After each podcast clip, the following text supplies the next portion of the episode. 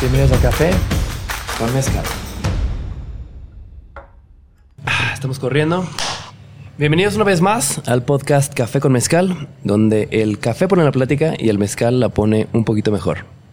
El día de hoy tenemos un gran invitado y no saben lo emocionado que estoy. Todavía empezamos a grabar. Digo, llevamos 13 segundos, pero yo les puedo asegurar que este va a ser el episodio más buena vibra de este canal. Así que quédense a escuchar a mi buen Roro Chávez. Me encanta comenzar este podcast teniendo a nuestro invitado presentarse a sí mismo como se presenta ante una audiencia que todavía no lo conoce. Y hermanito, muchas gracias. Pues me presento rápidamente. Este, mi nombre es Rodrigo E. Chávez, pero mis amigos me dicen Rorro. Y así que con confianza pueden decir Rorro. Me dedico a impulsar la mejor versión de nosotros, o sea, de las personas, también la mía y la de todos, creando contenido, escribiendo libros y dando conferencias. Entonces, eso es lo que buscamos hacer, hacer de este mundo un, un- un lugar mejor. Y pues por algo conectamos en impulso en, en mi podcast. Ahí te conocí, chingón, ¿verdad, viejo. güey, ahí nos conocimos. Y yo te siento como hermano de hace años, viejo. Güey, es Está muy sí. raro ese, ese trip. Eso me emociona mucho Sí, esto. es algo muy lindo de las redes sociales, como que puedes ver a través de las personas. Porque quizás no tenemos ni amigos en común, quizás no tenemos tantos gustos en común, no sé si de música, no, no sé ni qué escuchas, pero aún así como que hay algo, un, un- un hilo conductor que hace que siempre que nos veamos es como, qué chido, cómo no veo más a este carnal. Ah, huevo. Paréntesis, ¿cómo estamos de audio, mi, mi estimado Memi? Nos acercamos un poquito más Me acerco, estamos. y le tenemos que hablar cerquita Aquí estoy bien, ¿va? y cachondo, Y cámara como diría mi papá. Tenía la esperanza de ver al lobo hoy, güey.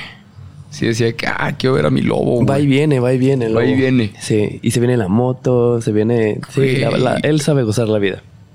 Eh, mi estimado Rorro E. Chávez, ¿de qué es la E? ¿Enrique? Oye, ¿sabes qué? Nunca cuentas Ese- de qué es la E. no, güey, es ese Chávez, así, tal cual. ¿E. Chávez? Como Echaverría. Ah, canijo. Mucha gente piensa que la E es como de nombre artístico o algo, güey, y no. Más bien, no E. sé Chávez. por qué. Ajá, es vasco.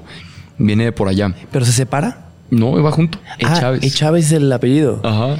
Oh, qué loco. Yo por todas partes pongo Rorro E. Chávez. Sí, güey. En Google se equivocan en todos lados, güey. Ya ves cuando entras a un fraccionamiento, ya de que, ¿cómo te llamas? Rodrigo Chávez. Así ya mejor para que no me pregunte el guardia, güey. Mejor, güey. Pero sí es, así tenemos el apellido. Y son pocos los Chávez. O sea, no. Casi todos los Chávez somos familia. Pero no, no hay muchos. Me encanta siempre cuando cada invitado se presenta porque dice cosas que quizás no había considerado o no dice cosas que yo creí que iba a decir. Nunca te refieres a ti mismo como un coach. No. ¿Por? Ay, güey.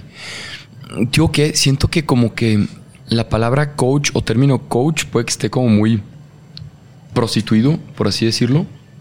O sea, como que a veces pienso y digo, yo que tengo 29 años, life coach, o sea, como que qué te puedo enseñar yo de la vida. Este, pero muchas veces como que ya entre líneas se entiende de que bueno, lo que hacemos es dar consejo, este, dar mentoría, ayudar a los demás, pero no viéndolo así como de que ah, tengo la última palabra y tengo la verdad absoluta, sino como, pues, como un entusiasta del tema. O sea, me gusta más la palabra entusiasta que coach. Pero sí, a veces en, en algunas revistas o algo así ponen coach porque es como que la gente lo entiende. güey. Sí vi que por ahí se referían a ti como coach.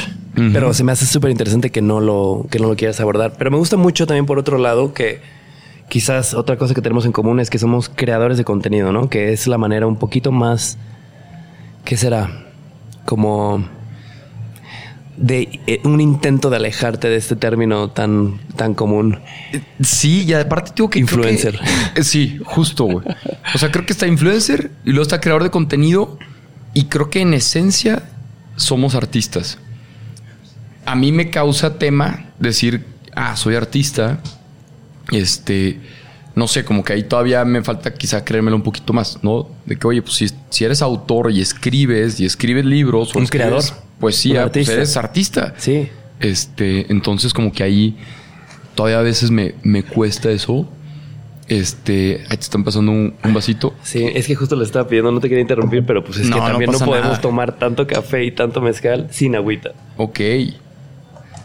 Yo nomás para... Dice, somos artistas. Ah, mira. Es un pato el, el garrafón. Para comenzar así duro, ¿Cuál es la diferencia entre un creador de contenido y un influencer? A ver, para mí creo que todo esto es tan nuevo que puede ser como muy subjetivo.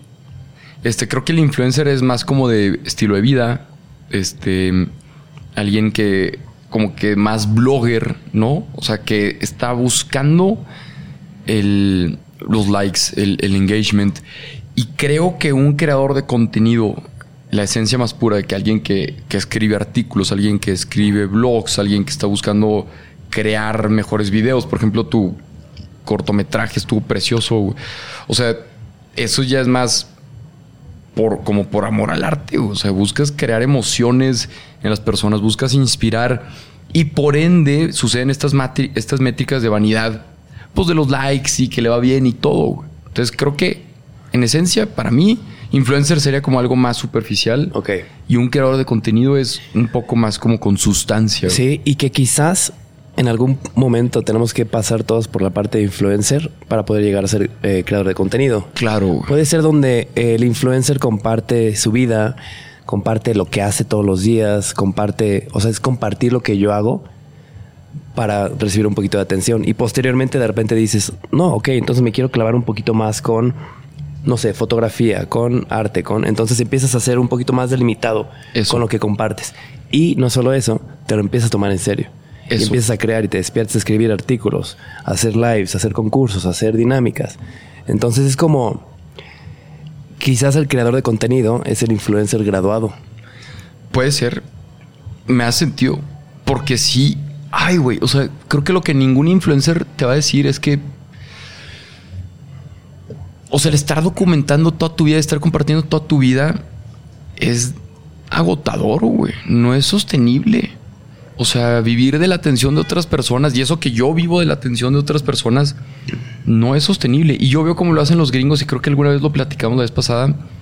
Tú no sabes qué están haciendo en sus vidas, solamente te enteras de su trabajo, de lo que escriben, de lo que promocionan. Es cierto es eso, sí. Eso está increíble. O sea, yo no sé, a los creadores que sigo allá, yo no sé qué están haciendo ahorita en este momento. Y acá en México y Latinoamérica como que está este, como que el mundo de las novelas y el mundo de las bloggers, de las fashion bloggers, se mezcla con el mundo de los creadores. Y sí, si muestras tu cara y estás enseñando con quién estás todo el tiempo y pues claro que puedes recibir más atención.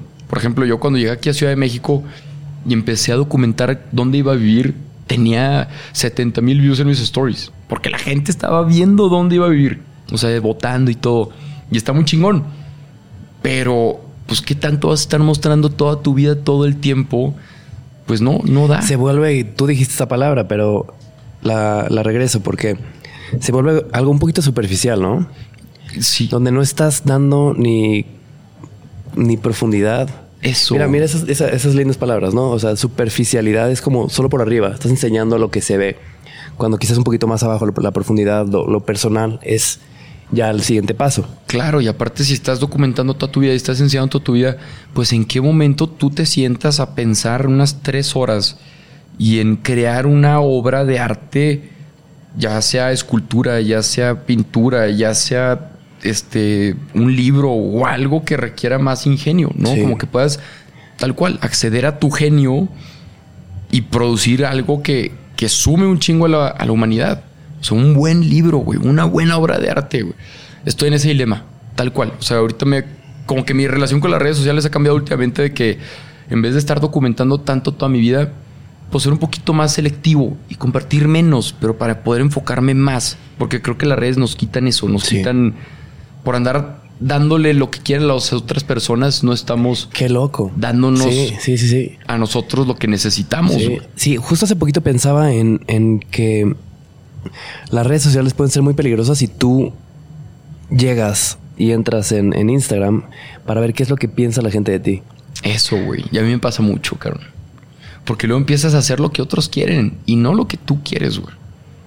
Este, por ejemplo, Roberto Martínez, ¿no? Que aquí estuvo en Café con Mezcal. Pues ese güey le pegó a videos de política. Y yo me acuerdo que le decían, güey, sigue con los videos de política. Y Roberto decía, no, yo quiero hablar de creatividad. Cuando era algo que, pues, como que hace cinco años, gente decía que, güey, ¿por qué tú quieres hablar de creatividad? Si eres muy bueno criticando y eres muy bueno dando opiniones sobre la política y la sociedad. Entonces, pues lo sigue haciendo, pero ahora desde creativo y el vato, pues le pegó duro, güey. Saludos a mi Robbie. Qué bueno que ya se cortó el pelo. Nunca le soltó. Qué bueno que.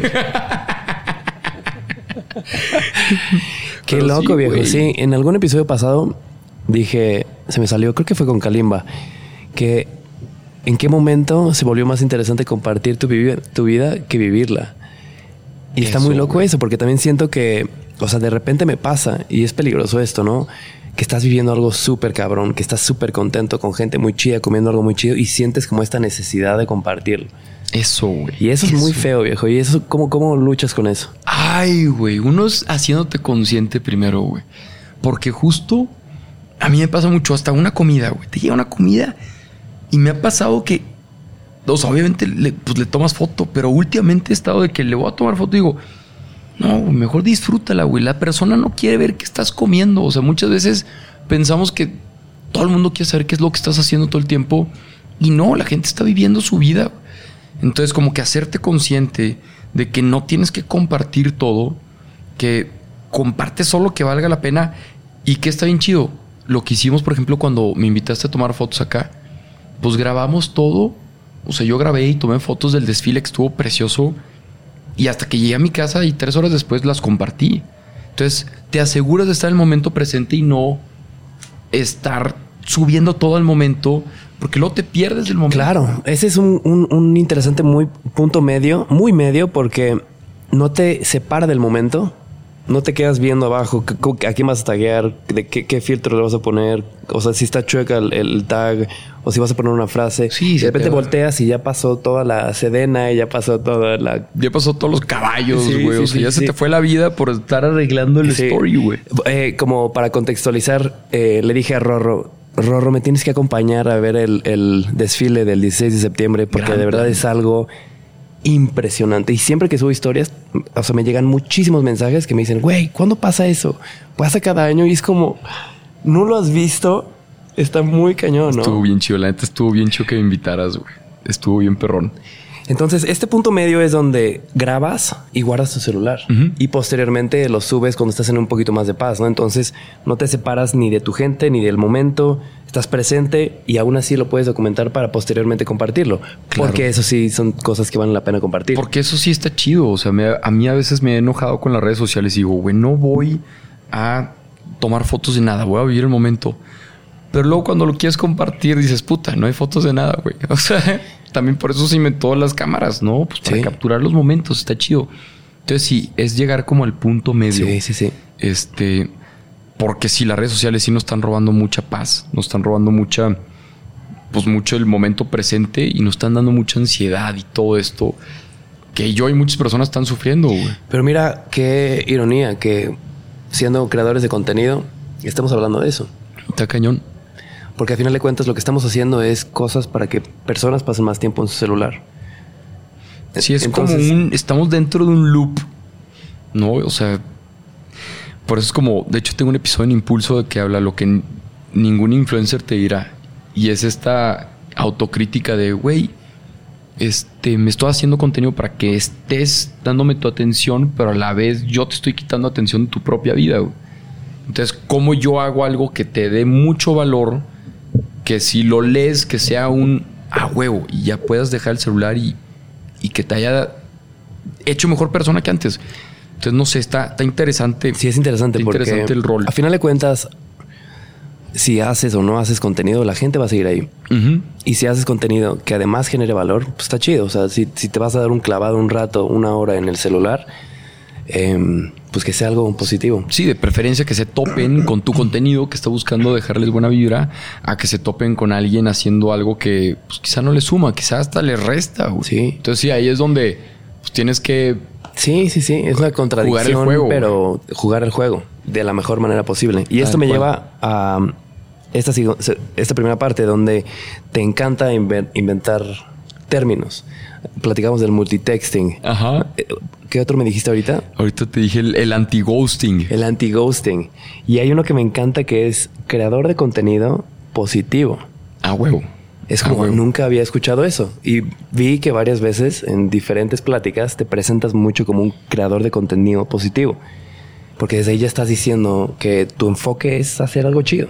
Total. Cuéntame, cuéntame de creador de contenido positivo. A ver, este, yo empiezo a crear contenido en 2016, justo por esta crítica de, oye, yo veía a mis sobrinas que me decían de que, güey, quiero ser como este influencer. Y yo veía al influencer y decía, pero ¿por qué? No te deja nada, ¿no? Entonces decía, ¿por qué no hay contenido positivo allá afuera? Entonces fue como uno de los principales motivadores de, pues si no hay allá afuera, pues ¿por qué no lo hago yo? Y me pega un video, entonces sigo haciendo los videos. ¿Y de qué era este primer video que...? El primer video es la famosa historia de la bicicleta, que me roban una bici. Hice un video que se llama Querido Ladrón, este, perdonando al ladrón y dándole las gracias. Estuvo muy... Fue, es un video, un video con muy bonitos valores y se volvió viral. Entonces ahí me doy cuenta de que, güey, compartir cosas buenas sí funciona. Entonces empecé a hacerlo, pa, pa, pa, y luego de repente ese pegó como con 6 millones de views. Y luego de repente llegó otro como de como de como 3 millones de views, y luego 5 millones de views, hablando de reflexiones de la vida. Luego llegó uno hablando del que irán, pum, que llegó a 21 millones de views. Pero esto en 2017, güey. Entonces, por lo mismo fue, se me quedó mucho el, oye, pues es creador de contenido positivo. O sea, no es creador de contenido nada más de estar viendo cómo llamo la atención de la gente, sino es cómo puedo entretener a las personas mientras las educo, ¿no? Mientras les dejo algo de valor, mientras las inspiro, ya sea con historias o con hazañas mías o con cosas que vaya leyendo. Y de ahí nace ese término, Y estuvo muy curioso porque en Monterrey como que se empezó a armar un clúster de creadores de contenido positivo que entre todos nos impulsamos bien chido, bien, bien chido. No es como un dominó que empuja a otro y se va haciendo un efecto dominó padrísimo. Qué chido. La vez pasada que estábamos aquí, justo en esta mesa, platicábamos de la maldición bendición de ser creador de contenido, ¿no? Porque tu trabajo es tu vida y tu vida es tu trabajo. O sea, no hay un, no sales de, la oficina. Nunca hay oficina para ti. La oficina eres tú, tus pensamientos. Entonces, estás ahí todo el tiempo. No, no puedes tomar vacaciones. Hasta en las vacaciones tienes que chambear mentalmente de alguna u otra manera, ¿no? ¿Cómo es tu relación, esta maldición, bendición? O sea, ¿cómo te va con eso de que... Todavía no lo tengo dominado, pero creo que lo más similar que podemos nosotros como creadores de contenido, este, el trabajo más similar son los artistas. O sea, por ejemplo, un artista, el vato escribe sus canciones, compone, se encierra, hace su álbum, lo produce y luego sale al mundo y se va de gira unos dos, tres meses. Chingón y demasiada gente, demasiada dopamina y pa, pa, pa, pa, pa, pa, pa. Y en eso se vuelve a guardar, Y se descansa un mes, ¿no? Como que a, a recargarse, Y en eso otra vez empieza otra etapa como de de inspiración, de ir a museos, de leer, güey. Entonces me ha ayudado a entenderme como, como ciclos. O sea, ciclos de producción, ciclos de descanso. Ciclos de, producción, ciclos de descanso. Lo leí en un libro que se llama Los Manifestos de los Héroes de Cada Día, de Robin Sharma. El del Club de las 5 de la mañana, su libro más nuevo es este. Me lo aventé una semana porque me fui de ejercicios espirituales una semana sin hablar, entonces pues, nada más podía leer. Literal, güey. Este. Y ahí me aventé ese libro y había un capítulo que decía que tal cual que los artistas trabajan por ciclos. Todavía no lo tengo dominado, todavía no entiendo mis ciclos, pero sé que por ahí va para poder producir y darle con todo y antes del burnout poderte soltar, descansar, irte a encerrar, irte a hacer este una semana de silencio, irte a tal cual como lo hacía Bill Gates, que estas think weeks que se iba una semana a pensar y no hacer nada o sea, algo así como para hacer que tu mente repose, que cultive nuevas semillas, nuevas ideas y luego ya volver a, producir algo nuevo. Y por ejemplo, ¿tú crees que a fuerzas tienes que pasar por este downtime, por así decirlo, em, en silencio y en paz? Yo creo que no a fuerzas, pero creo que sí suma bastante. O sea, creo que el silencio es una herramienta que no, o sea, que la mayoría no usa, tanto porque no se sienten cómodos con ella, porque no conocen sus beneficios o porque vivimos en un mundo donde lo menos que tenemos es silencio. Entonces nadie está acostumbrado al silencio. Pero sí, yo sí creo y, yo lo hago con mi vida. Cada tres meses busco irme de retiro. Entonces como para... También como para pensar, para pues, llenarte, llenar la fuente, ¿no? Para inspirarte. Te digo, no lo tengo dominado, pero creo que por ahí va, güey. O sea, manejarnos como por ciclos. Porque si no, pues vamos a estarnos todo el tiempo trabajando ta, ta, ta, ta, ta, ta, ta. Burnout. Burnout, como los doctores que todo el tiempo están ahí para todos y terminan muriendo de infartos, güey. O sea, está cañón. Órale, qué, qué dura analogía. Sí. ¿Hay, hay burnout, eh, esa misma palabra en español? ¿Quemón? Un quemón. Me di un no quemón. sé, no, de hecho no, ¿eh? O bueno, no que yo sepa, güey. Me encanta porque esto nos pasa a la segunda parte de, de- de el creación, la creación de contenido. En 2017 empiezas a compartir videos positivos, propositivos y te empieza, empiezas a recibir esta, este feedback. Como gracias, me está ayudando lo que estás compartiendo. Ah. Y empieza esta inercia, ¿no? Donde tus seguidores, tus fans, la gente que te escucha, que te lee, que te ve, que te busca, que te sigue, empiezan a, a consumir tu contenido porque te ven como alguien que al que le pueden aprender muchas cosas. Pero ¿qué pasa cuando, que creo que puede pasar mucho en esta época, se empiezan a, a volver adictos a que la respuesta la tienes únicamente tú? Está y regresan por lo mismo, y regresan por lo mismo, y quieren un poquito más, y quieren un poquito más. ¿Cómo es? ¿Cómo te va con eso?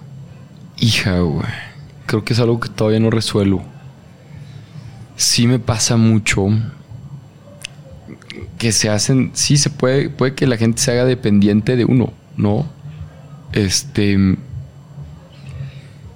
y con más razón a veces como que me desaparezco más o, o- a veces soy hasta brusco dentro de mis DMs de que, oye, ¿dónde puedo conseguir ese libro? Y yo de que, oye, ahí te puse el tag, ¿no? O sea, como de que mi hermano me decía, güey, no preguntes cosas que puedes encontrar en Google, güey. Este. O sea, si vas con tu jefe y le preguntas, oye, ¿dónde puedo esto? Si lo puedes encontrar en Google, no le preguntes a tu jefe, güey. Entonces, como que sí se hace esta dependencia de que, pues ya la gente está esperando que le digas buenos días. Y de hecho, en las últimas semanas ya no me he despertado a decir buenos días, buenos días, porque pues tú no tienes que esperar a que, a que un rorro te hable para estar este, de buenas, ¿no? Para pens- pensar que ya empezó tu día, güey. Pero es difícil, Sí, o sea, es difícil, difícil. comunicarlo porque al final es como, es como por amor, pero pues como no lo explicas, de que hoy no es como que vas a hacer un video y vas a decir de que, güey, ya no les voy a decir buenos días y tal. Pues nada más como que esperas, o sea, no das explicaciones, pero esperas que la gente medio que entienda el, el por qué estás haciendo como, como te estás ahora desenvolviendo. Pero sí, está cañón. Está muy loco. Porque si la gente se hace dependiente, y hasta uno mismo. O sea, hay un libro bien padre que se llama La Guerra del Arte, de Steven Pressfield, y decía este libro de que, güey, Está buenísimo ese libro. está fregón. Y hay una parte en la que te dice, deja de estar buscando ayuda todo el tiempo. O sea, ese puede que sea la resistencia haciéndote pensar que tú no puedes.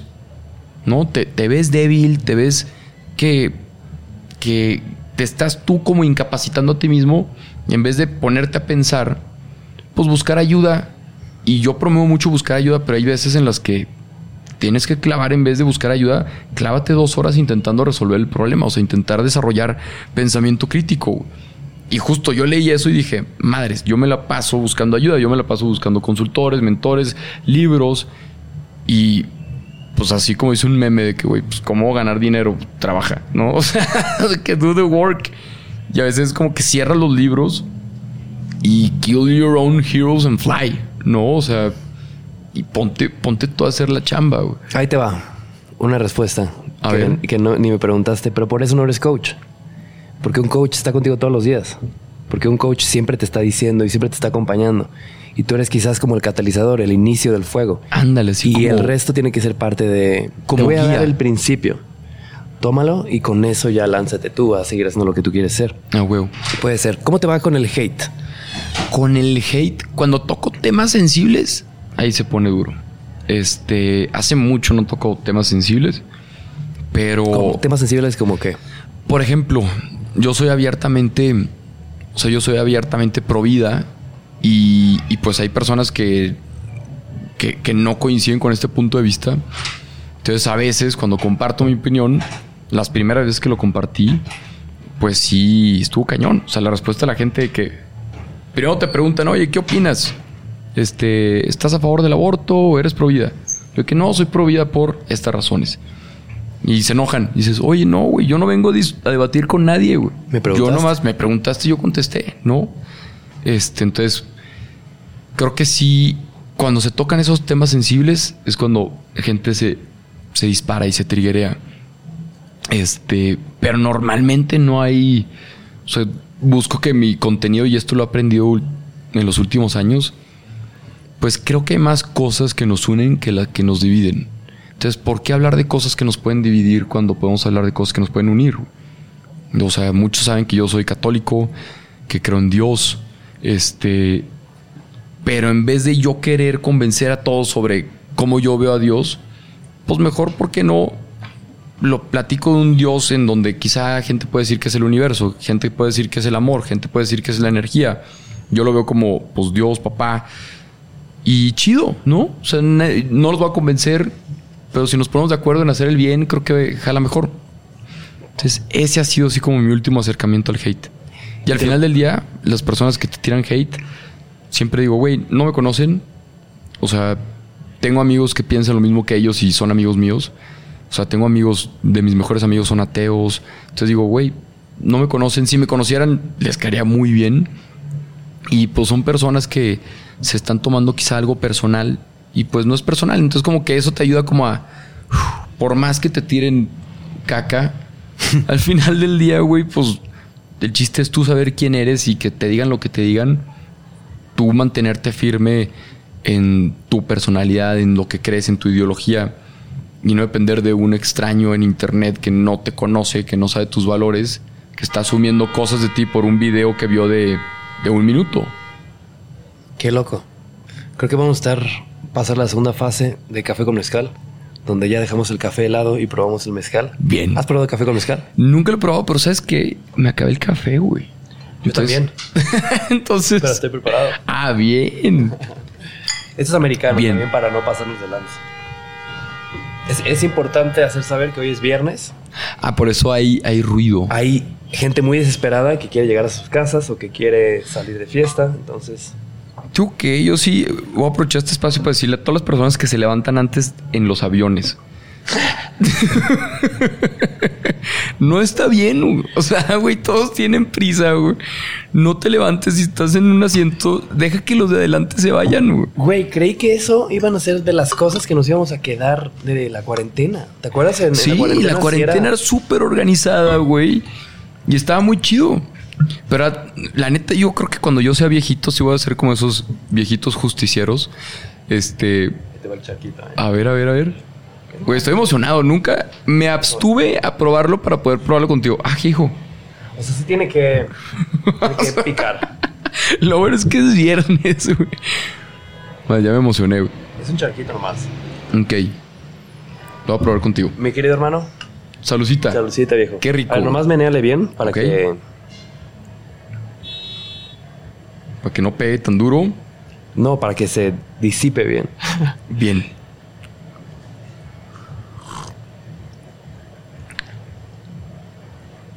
Wow. Este puede ser mi postre todos los días. Yo nomás tomo aquí en el, en el podcast porque si no, sí, sí puede ser muy, muy adictivo. wow. Mi hermano Olguita y Juan, mi cuñado, si están viendo esto, por favor, prueben esto. Juan me enseñó el mezcal hace 10 años, cuando no era mainstream ni nada. Juan hace cuenta en su familia hay muchos escritores y así. Y cuando llegan con él, de que, oye, ¿cuál es tu habilidad? Y Juan, tomar. Eso es lo suyo. Eso es lo suyo. Y tomaba mezcal. Probaste me el mezcal hace 10 años. O sea, eres de los veteranos. De los veteranos. Que en aquel entonces yo creo que era puro pechuga y de gusano. De esos así que de sabían. Oaxaca, de esos así que te tra- traen como que jarritas. En la garrafa te lo daban. Ajá. Tal cual. No, hombre, sí. está- oye, qué rico, güey. Justo em, siempre entre más veas que estoy empujando el que bebamos mezcal es cuando las preguntas se van a empezar a poner un poquito más difíciles. Ok, ok. Venga, yo feliz. Porque me encanta, hermano, de que de verdad siempre no hay día en el que no salga un tweet tuyo, una historia tuya, un post tuyo que no sea propositivo. Ah, huevo. Em, entonces yo también te voy a hacer las preguntas difíciles de responder. Va. ¿Tienes un, una dinámica de hacer retos, no sé si son semanales, mensuales. Em, ¿Son mensuales? Son retos de hábitos cada dos meses. retos de hábitos cada dos meses. Y este reto actual, de nombre C, ¿cómo es? C es reto mi mejor versión. Reto MMV. MMV. Ajá. Es hashtag MMV. Y porque cuando comenzaste haciendo el hashtag reto mi mejor versión, te metiste en broncas legales. Así es, güey. Cuéntame de eso, viejo. Porque me vuela mucho la cabeza que de verdad tu interés de hacer un reto para que la gente sea más chida te resultó en casi una demanda. Estuvo cañón. Está para la historia, porque creo que le puede ayudar a todas las personas que emprendan algo que por más buenas intenciones que haya, este, siempre, hay malas intenciones por ahí. Siempre hay pues entre malas intenciones y personas viendo y, pues la parte legal es importante. Saco el reto, se llama Reto Mi Mejor Versión y de repente como un día antes de lanzar me llega una llamada de un amigo de que oye, este, pues un conocido mío tiene la marca registrada y pues que quiere hacer las cosas bien, no, no quiere meterse en temas de abogados y todo. Entonces pues ya, al día siguiente que me contacta esta persona, de cuenta que lo manejó muy formal.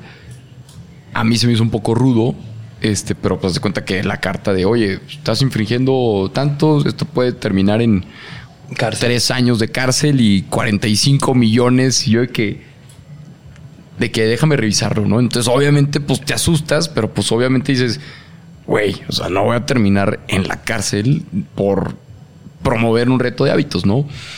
Porque ni siquiera estabas generando una nueva marca. Estabas haciendo un, un reto. Reto. Y ese era el nombre del reto. Entonces, si a alguien se le ocurre poner un reto o poner mi mejor versión, no lo pongan. Porque los van a demandar. seguramente tacar esa carta. Este, yo había checado en Marcanet ahí en el INPI de reto mi mejor versión y no estaba registrada. Me faltó revisarlo bien con un abogado. Entonces, aprendizaje, ver con un abogado. Y ya cuando me asesoro bien y todo, me dicen, güey, este, creo que lo mejor para que todos estén contentos, pues si es un reto de 21 días y, y no te tienes que como que casar con el nombre, pues nomás busca otro nombre y pues busqué que, oye, reto MMV, que la gente ya entendía, como que en el colectivo ya se tenía pensado que era tanto. Y la neta, el acercamiento con esta persona fue, oye, ya tomamos estas medidas y listo. Y me dice, oye, gracias, qué profesionales, para lo que quieras, aquí estamos listos para sumar. Y yo por dentro de que, güey, ¿por qué ese no fue el approach desde el principio? ¿No? Tengo un amigo que una vez usé una estructura suya de storytelling. Este, en ese momento no era amigo mío. Pero ahí toda la diferencia de ocasión. Usé una estructura que aprendí de él, de su consultora. Y cuando se entera este güey, me dice, oye, ¿te puedo marcar? yo, claro. Y me marca él, o sea, no me mandó a alguien, me marca él y me dice, güey, fíjate que tenemos esta estructura que usaste está registrada, este, nos gustaría ver qué propones. Le dije, perdón, cabrón, o sea, propiedad intelectual yo respeto mucho, pues, ¿te parece bien si la menciono? O sea, si los menciono que ustedes me enseñaron. Anda, creo que sí. Y literal, gracias a eso, me dijo, oye, güey, qué buen tipo, güey, jalas ir a desayunar. Va. Güey, llevo cuatro años de amistad con él, gracias a ese temita de propiedad intelectual. Fuimos a desayunar a las 8 de la mañana, cuando vimos los, teléfonos eran las 12. Fue que, güey, qué Se hicieron muy carnales. Cada... Todo es el approach, ¿no? Literal, todo es el approach. Y siempre hay maneras distintas de decir las cosas. Tal cual.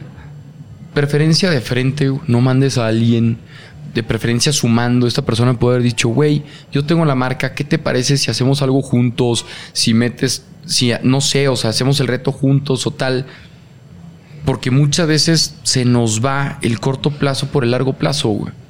O sea, esta persona se cuenta que ya se ganó, pues, mi precaución.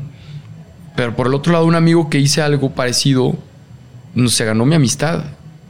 Entonces. Y sumaron. Y sumamos. Los y, hicieron algo en conjunto. Los mencioné, los he mandado con varios clientes, les he mandado varios clientes. Vi cómo nació su segundo hijo, me invita a su casa cada vez que voy a Monterrey. Claro. Oye, Oscar, ¿qué pedo? ¿Dónde te veo, güey? O sea, son dos amigos que decimos, güey, de viejitos sé que vamos a vivir juntos ahí, ¿sabes? En, algunas casas juntas o un vecindario. Bien padre, pero todo por el approach. Sí, aunque te digo algo, o sea, en los mundos paralelos que nunca vamos a conocer hubiera estado de huevos que te llevaron a la cárcel por hacer, por hacer un reto para motivar. Güey, te digo que Andy, a Andy le llegó. Andy Contexto es mi manager social, este slash mejor amiga. Está cabrón Andy. Ahorita no está, está en Monterrey. Si no hubiera estado aquí viendo. Pero le llegó la carta a ella y me pone, ah, sí, me van a meter a la cárcel a mí también. Qué loco. O sea, Y es le que nos podemos reír de eso, pero sí ha de haber estado muy loco en hubiera, el momento. estado, hubiera estado feo, güey. Sí. Pero hubiera sido una muy buena conferencia. güey. Sí, sí. O un, un libro, hubiera salido todo así, todo tronado con De tatuajes. que me dedico a hacer mi la mejor versión de todas las personas. Mi mejor versión la encontré en la cárcel. Ay, güey. Sí me estaba muy cagado. Pero sí bromeé con eso de Andy. Le dije, güey, imagínate que terminemos en la cárcel por una demanda de que Está ilusa. muy loco eso, la neta. La neta sí, pero hay gente. Pues. Hay gente Hay que gente. hace. Hay gente. gente que, que, que cae en eso, ¿no? Sí. Este, está cañón. Hermanito, naciste en Torreón. ¿A qué edad te fuiste a vivir a Monterrey? Yo nazco en Torreón el 19 de abril de 1993, el mismo día que el Sol de México, o sea, Luis Miguel. Mira. Este, mira, no hay casualidades. Y el- no hay la- coincidencias. Me voy a Monterrey en 2013. O sea, llegué a Monterrey a mis 20 años y ahí estuve más o menos 8 o 9 años. Y luego me vine aquí a Ciudad de México hace un año, güey. Es, es a lo que iba. Pero estuviste 8 o 9 años en Monterrey. Eh, además de, de creación de contenido positivo, ¿qué, qué otra cosa hacías? Estu- Estudiabas, creo que una ingeniería, ¿no? Estudié ingeniero industrial. Bueno, llegué primero como ingeniero químico y me cambié de carrera. Ingeniero industrial. Me graduó en 2017 y desde que me gradué, literal conocí a Roberto y a Farid. Y fue como, me ayudaron mucho con mi carrera. Y fue que, güey, voy a intentar esto, ¿no? Entonces me quedo en Monterrey y me pegan las conferencias. Y de 2017 a 2021 fue Monterrey. Pum, pum, pum. Casa, coche, todo. O sea, ya sabías dónde hacer tu súper, ya sabías. Todo, Ya tenías tu rutina hiper. Y mi casa me encantaba, güey. Qué loco, carnal, porque te fuiste de una hiperseguridad, un hiperconfort a. Me encanta lo que estamos platicando esto antes de grabar. Tu foto, tu tweet pineado, eres tú sentado al lado de una cama en el piso, sin base, sin muebles, sin libros, sin historia, sin trayectoria. Y el, y el título, no, no sé si tú me corriges si lo digo bien, pero es Nunca tengamos miedo de volver a comenzar. No tengamos miedo de volver a empezar, tal cual. Y con una foto de mis papás. Sí, en el buró. Órale, buró. vaya dato, sí. Sí. Le, le debí haber dado suma a eso. Es Se hizo viral ese tweet. Demasiado, llegó como a 100 mil likes, güey. Y luego aparte muchas cuentas de Miami, de latinos en Miami y, y muchas cuentas de emprendedores vieron la foto y estuvo, estuvo cañón, güey, pegó cañón. Este, ¿Por qué? Quisiste volver a comenzar si estabas tan a gusto en tu casa tan hermosa de Monterrey, en tu, con tus amigos, con tu gente. ¿Por qué? Ahí te va. Creo que es importante darle mérito a las personas que nos rodean siempre, güey. O sea, sí creo que estamos construido, construidos de las personas que, que nos rodean, de nuestros amigos, de nuestros colegas, de nuestra familia. Y hubo cuatro personas que estuvieron ahí en esta decisión, pues, muy importante para la carrera, güey. Una fue Andy, que me dijo, a ver, está muy cagado porque me dice un día, oye, Rorro, yo ya no soy feliz en Monterrey. Yo me quiero vivir a Ciudad de México y sé que si tú te vas va a crecer la carrera. Entonces, que me lo dijera ¿Ella fue la primera que te lo dijo? ¿O ya lo traes fue- en la cabeza? Ya lo tenía en la cabeza. Ella fue como la tercera. Entonces, Andy me dice eso, como en la cuestión profesional. Mi mejor amigo, Richie, que de hecho tiene un café, es una cafetería. Ah, pues es mi roomie. Pero bueno, el Richie me dice, güey, si le queremos pegar en grande, tenemos que irnos a la capital, güey. Richie es de Torreón y todo. Me dijo, cabrón, ya quisiera un gringo, un chino, entender la cultura como nosotros la entendemos. Poder tener Ciudad de México aquí a una hora, güey, en vuelo, güey. Tenemos la ciudad de las más grandes del mundo. ¿Qué estamos haciendo aquí en Monterrey, güey? Vámonos allá, güey. Entonces, Andy, Richie y Pablo y Arturo, que eran mis roomies, y Ramiro, pero más bien lo dijo Pablo y Arturo, que me decían, güey, vámonos a México. Vámonos a México, ahí está el crecimiento. Entonces, hay que saber escuchar. Yo por mucho tiempo dije, no, güey, Ciudad de México no, mucho tráfico, mucha gente. Yo soy de provincia, yo soy de mi gente. Yo lo que quiero es una cabañita, güey, así como la de tus papás. O sea, yo quiero estar como, como aislado con mi familia. Pero luego reflexionas y dices, a ver, güey, estoy chavo. Hay ganas, hay energía. Tengo hay toda la vida por delante, traigo energía.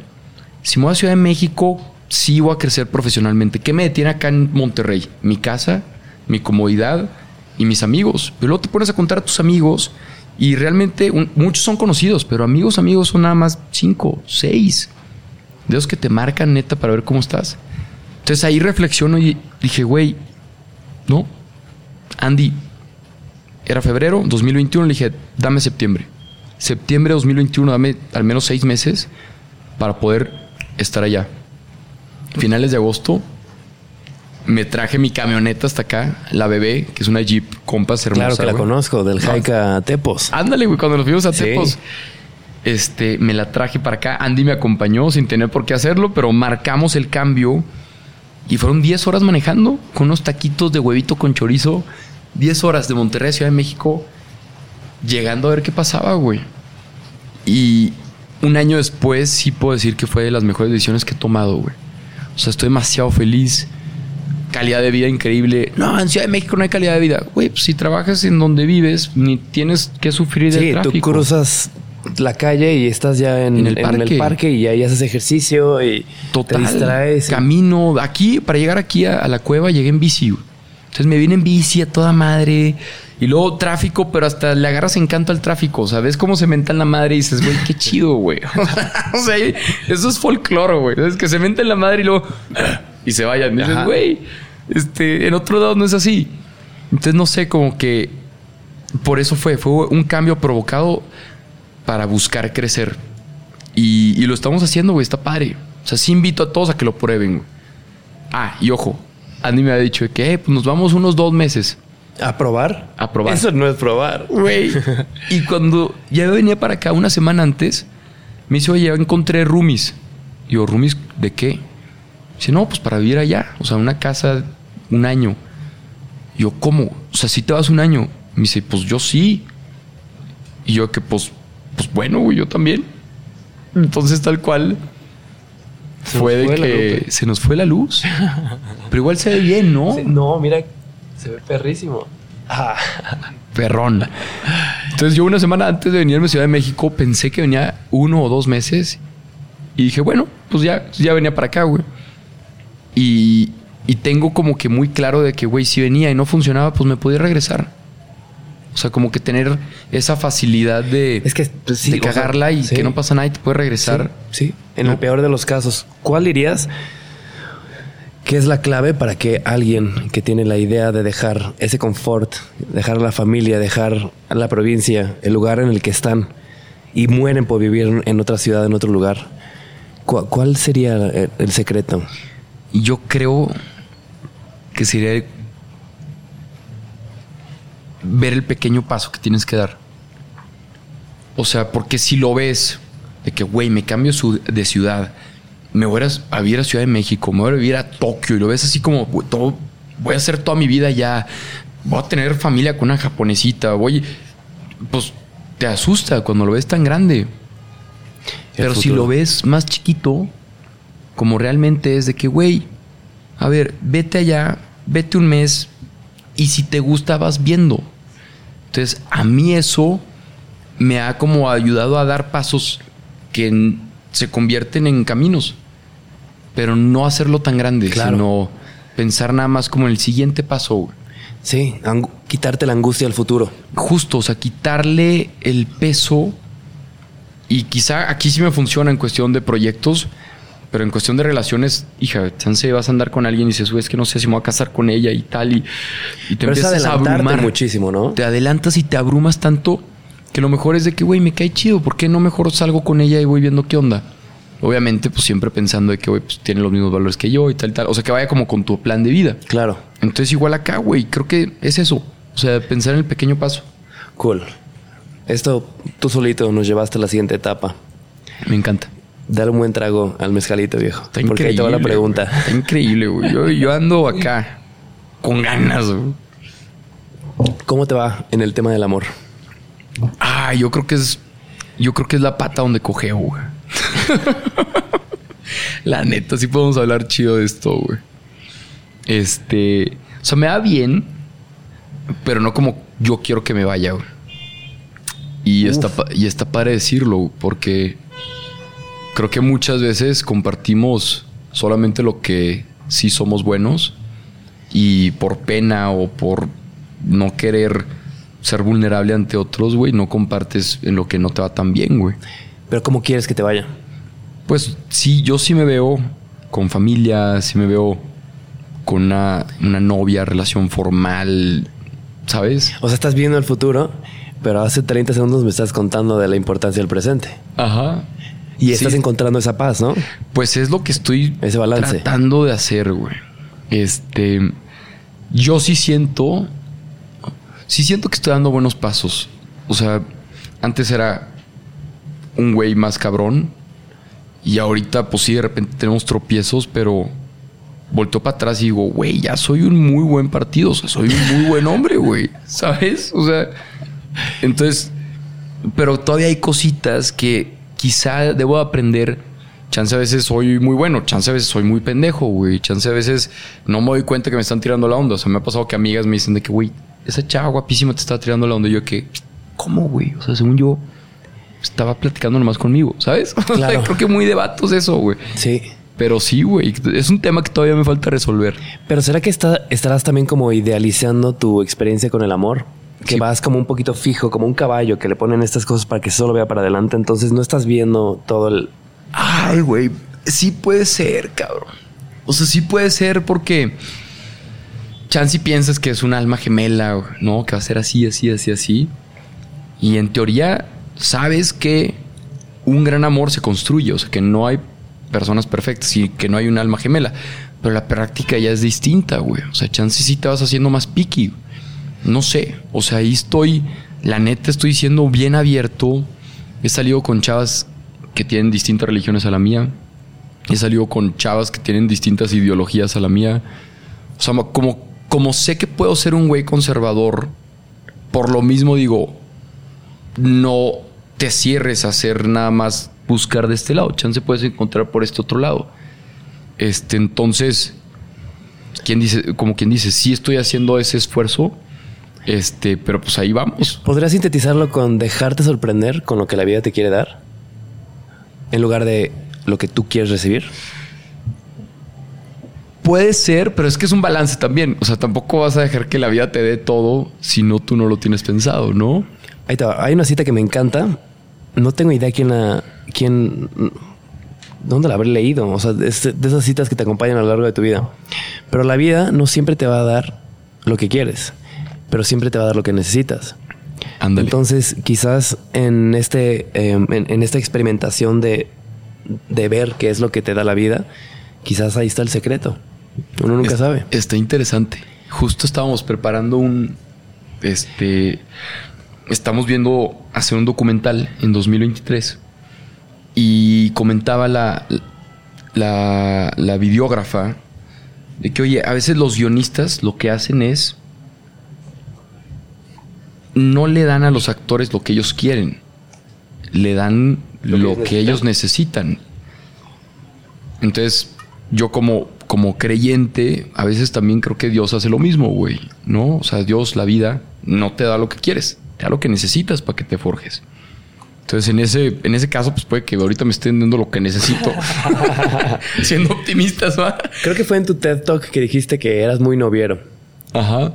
Entonces, En la si TED del fuiste- 2019. Si fuiste muy noviero, has de tener una buena experiencia con, con breakups. Cañón, güey. Sí. Hace poquito le decía a un amigo de que, mira, güey, no te puedo dar muchos consejos de relaciones, pero sí te puedo dar consejos de cómo cortar, güey. o sea, O sea, ¿te tocaba siempre cortar a ti? es la mayoría de las veces sí. Qué güey. loco. Eso es un gran tema, güey. O Sí. sea, porque muchas veces creo que como hombres no queremos cortar porque no le quieres hacer daño, porque no te quieres ver cabrón. ¿Y qué es lo que haces? Buscas evitar la conversación, buscas hacerte pendejo, güey, buscas hacer pendejadas para que ella te corte. Y, creo que llega un momento en mi vida en donde dije, güey, pues tengo que ser más hombre y sí tomar la decisión yo y no hacerme güey. Entonces, creo que es lo más sano y creo que es lo que las mujeres, o sea, o, tu pareja prefiere. Honestidad, comunicación. sí, es que es algo mucho de los vatos, no, no, hablar, ¿no? No sacar las cosas que traemos dentro. Porque no estamos como entrenados. Sí. Y aparte temas complejos y luego no quieres lastimar. Sí, sí, sí, sí. sí. Pero es lo mejor, güey. Ser súper franco y honesto con la persona con la que ya duraste dos meses, tres meses, seis meses, un año.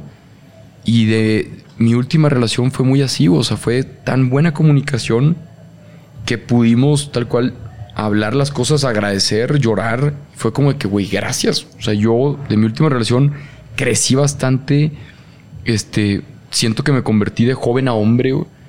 Y, y antes para mí un breakup era como devastador, ¿no? Te sientes un monstruo. Son duros, güey. Te sientes un... Son muy duros los breakups porque además te hacen sentir que no se va a ir ese dolor, güey. Te, hace sentir que, te va a durar para siempre. Y luego, tío, ¿qué me pasaba, güey? Que yo seguía sufriendo por esta idea de que, güey, tú eres el monstruo que corta y ellas andaban ya otra vez. Entonces dices, güey, pues al final del día las mujeres y las personas son fuertes, o sea, no crees que tú le vas a deshacer la vida a alguien, güey. Igual y, es lo que necesita esa persona y también eso es lo que tú necesitas. Tal cual. Puede ser. Entonces sí, la neta, como que sí tuve experiencia cortando y, y ahorita ya siento que cuando salgo con alguien puedo tener mejor comunicación. Obviamente pues todavía que la rías, si no, pero ya mejor comunicación y eres un hombre más maduro, güey y ya sabes un poco más lo que quieres. Entonces quizá no te metes a un lado claro. en donde sabes que no va para ningún lado o que va para un lado donde tú no quieres ir. Es que también eh, tú tienes muy claro al lugar al que vas a llegar. Y también puedo imaginarme que, por ejemplo, tú hablas mucho de, tener una familia, de tener hijos, como que tú ya hablas de una formalización sin todavía haber conocido a la chica. Claro, güey. Entonces quizás tu manera de pensar es un poquito old school. Porque también puedo creer que estaba viendo unas, unas gráficas que compartiste en, en otra plática que, tuvi, que diste. Ajá. Que long story short, o sea, para resumirlo un poquito, es cada vez hay menos casados, cada vez hay más divorciados, entonces las cosas están cambiando. Tenemos una hiperconectividad que podemos hablar con muchas personas, conectar con muchas personas de todo el mundo, entonces quizás tú estás intentando ir en una inercia distinta donde la corriente nos está yendo. Entonces, quizás por eso te está costando tanto trabajo este, este camino un poquito nebuloso, ¿no? Sí, sí puede ser. O sea, justo tengo yo mucho el tema de, de pues de esperar a la, mujer indicada, a la persona indicada. Y me decía una amiga de que, güey, ¿y qué por si esperar tanto tiempo te perdiste de divertirte esos cinco años que esperaste, güey? Y le decía, la neta puede que tenga razón. O sea, puede que sí pasen cinco años y que voltee para atrás y diga, puta, la cagué. Debí de haber vivido más. Pero al menos ahorita, el, el esperarme y ser como más consciente con, con quién estoy, me está haciendo muy feliz y está evitando que sea el cabrón que sé que puedo ser, güey. Este.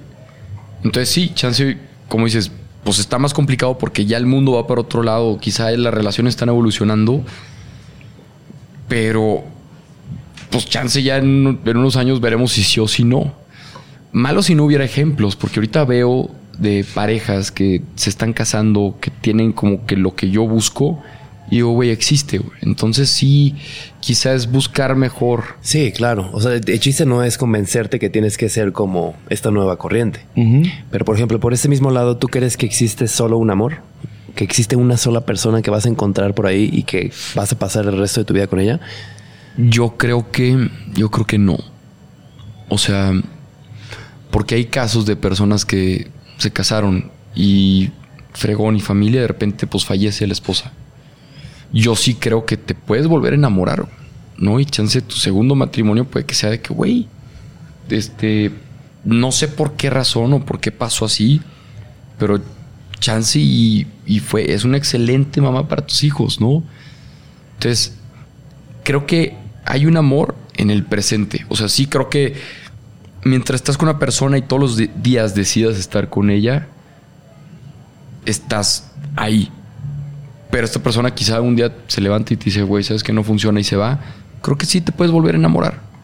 Este, por ejemplo, mi abuelita, se muere mi abuelo Y ella sí tenía, pensó que no, nada más, el amor de mi vida es de que su, su papá, no su abuelo. Y nunca se casó. Y duró así. Pero pues mi abuelita, que en paz descanse, acaba de morir ahorita en marzo, duró toda su vida viuda, güey. Y dices, órale, güey, yo sí creo que a, esta, a estas alturas sí te puedes volver a enamorar. Creencias de épocas, ¿no? También. Qué loco. Está cabrón, Qué güey. loco. En este mismo tema del amor, cuéntame de este término que inventaste, el anti-ghosting. El anti-ghosting. Está bueno ese. Ahí te va. Estaba platicando con unas amigas y mis amigas decían, es que me caga que me ghosten. Y yo, que a ver, ¿qué, qué es ghostear?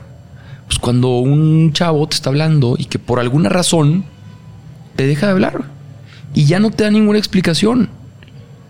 Y yo le decía, pues, güey, si no te habla, pues es porque ya no le interesas, pero ni modo que te diga algo. Y ella es que, como mujeres, si no sabemos el por qué pasan las cosas, eso nos está volviendo locas. Bueno, y también no- nos, pasa a los hombres. Entonces, me dicen esto y les digo de que, oigan, entonces prefieren que si yo estoy hablando con una chava y ya no quiero hablar con ella, entonces que le mande un mensajito diciéndole que ya no lo voy a hablar. Dicen, sí, por favor. Y así, tal cual. Esto fue, creo que en 2021. Estaba hablando como con dos chavas de que, no, como, sí, eran como tres chavas. Estaba hablando así de que, "Ey, a ver cuándo nos vemos y no sé qué, de diferentes ciudades. Y lo dijiste con un poquito de culpa. Sí, va. multitexting. Güey, y estaba hablando como con tres chavas de que a ver cuándo nos vemos y no sé qué, tal y tal. Y en eso conocí a una, pum. Y me encantó. Y dije, güey, voy tras de ella.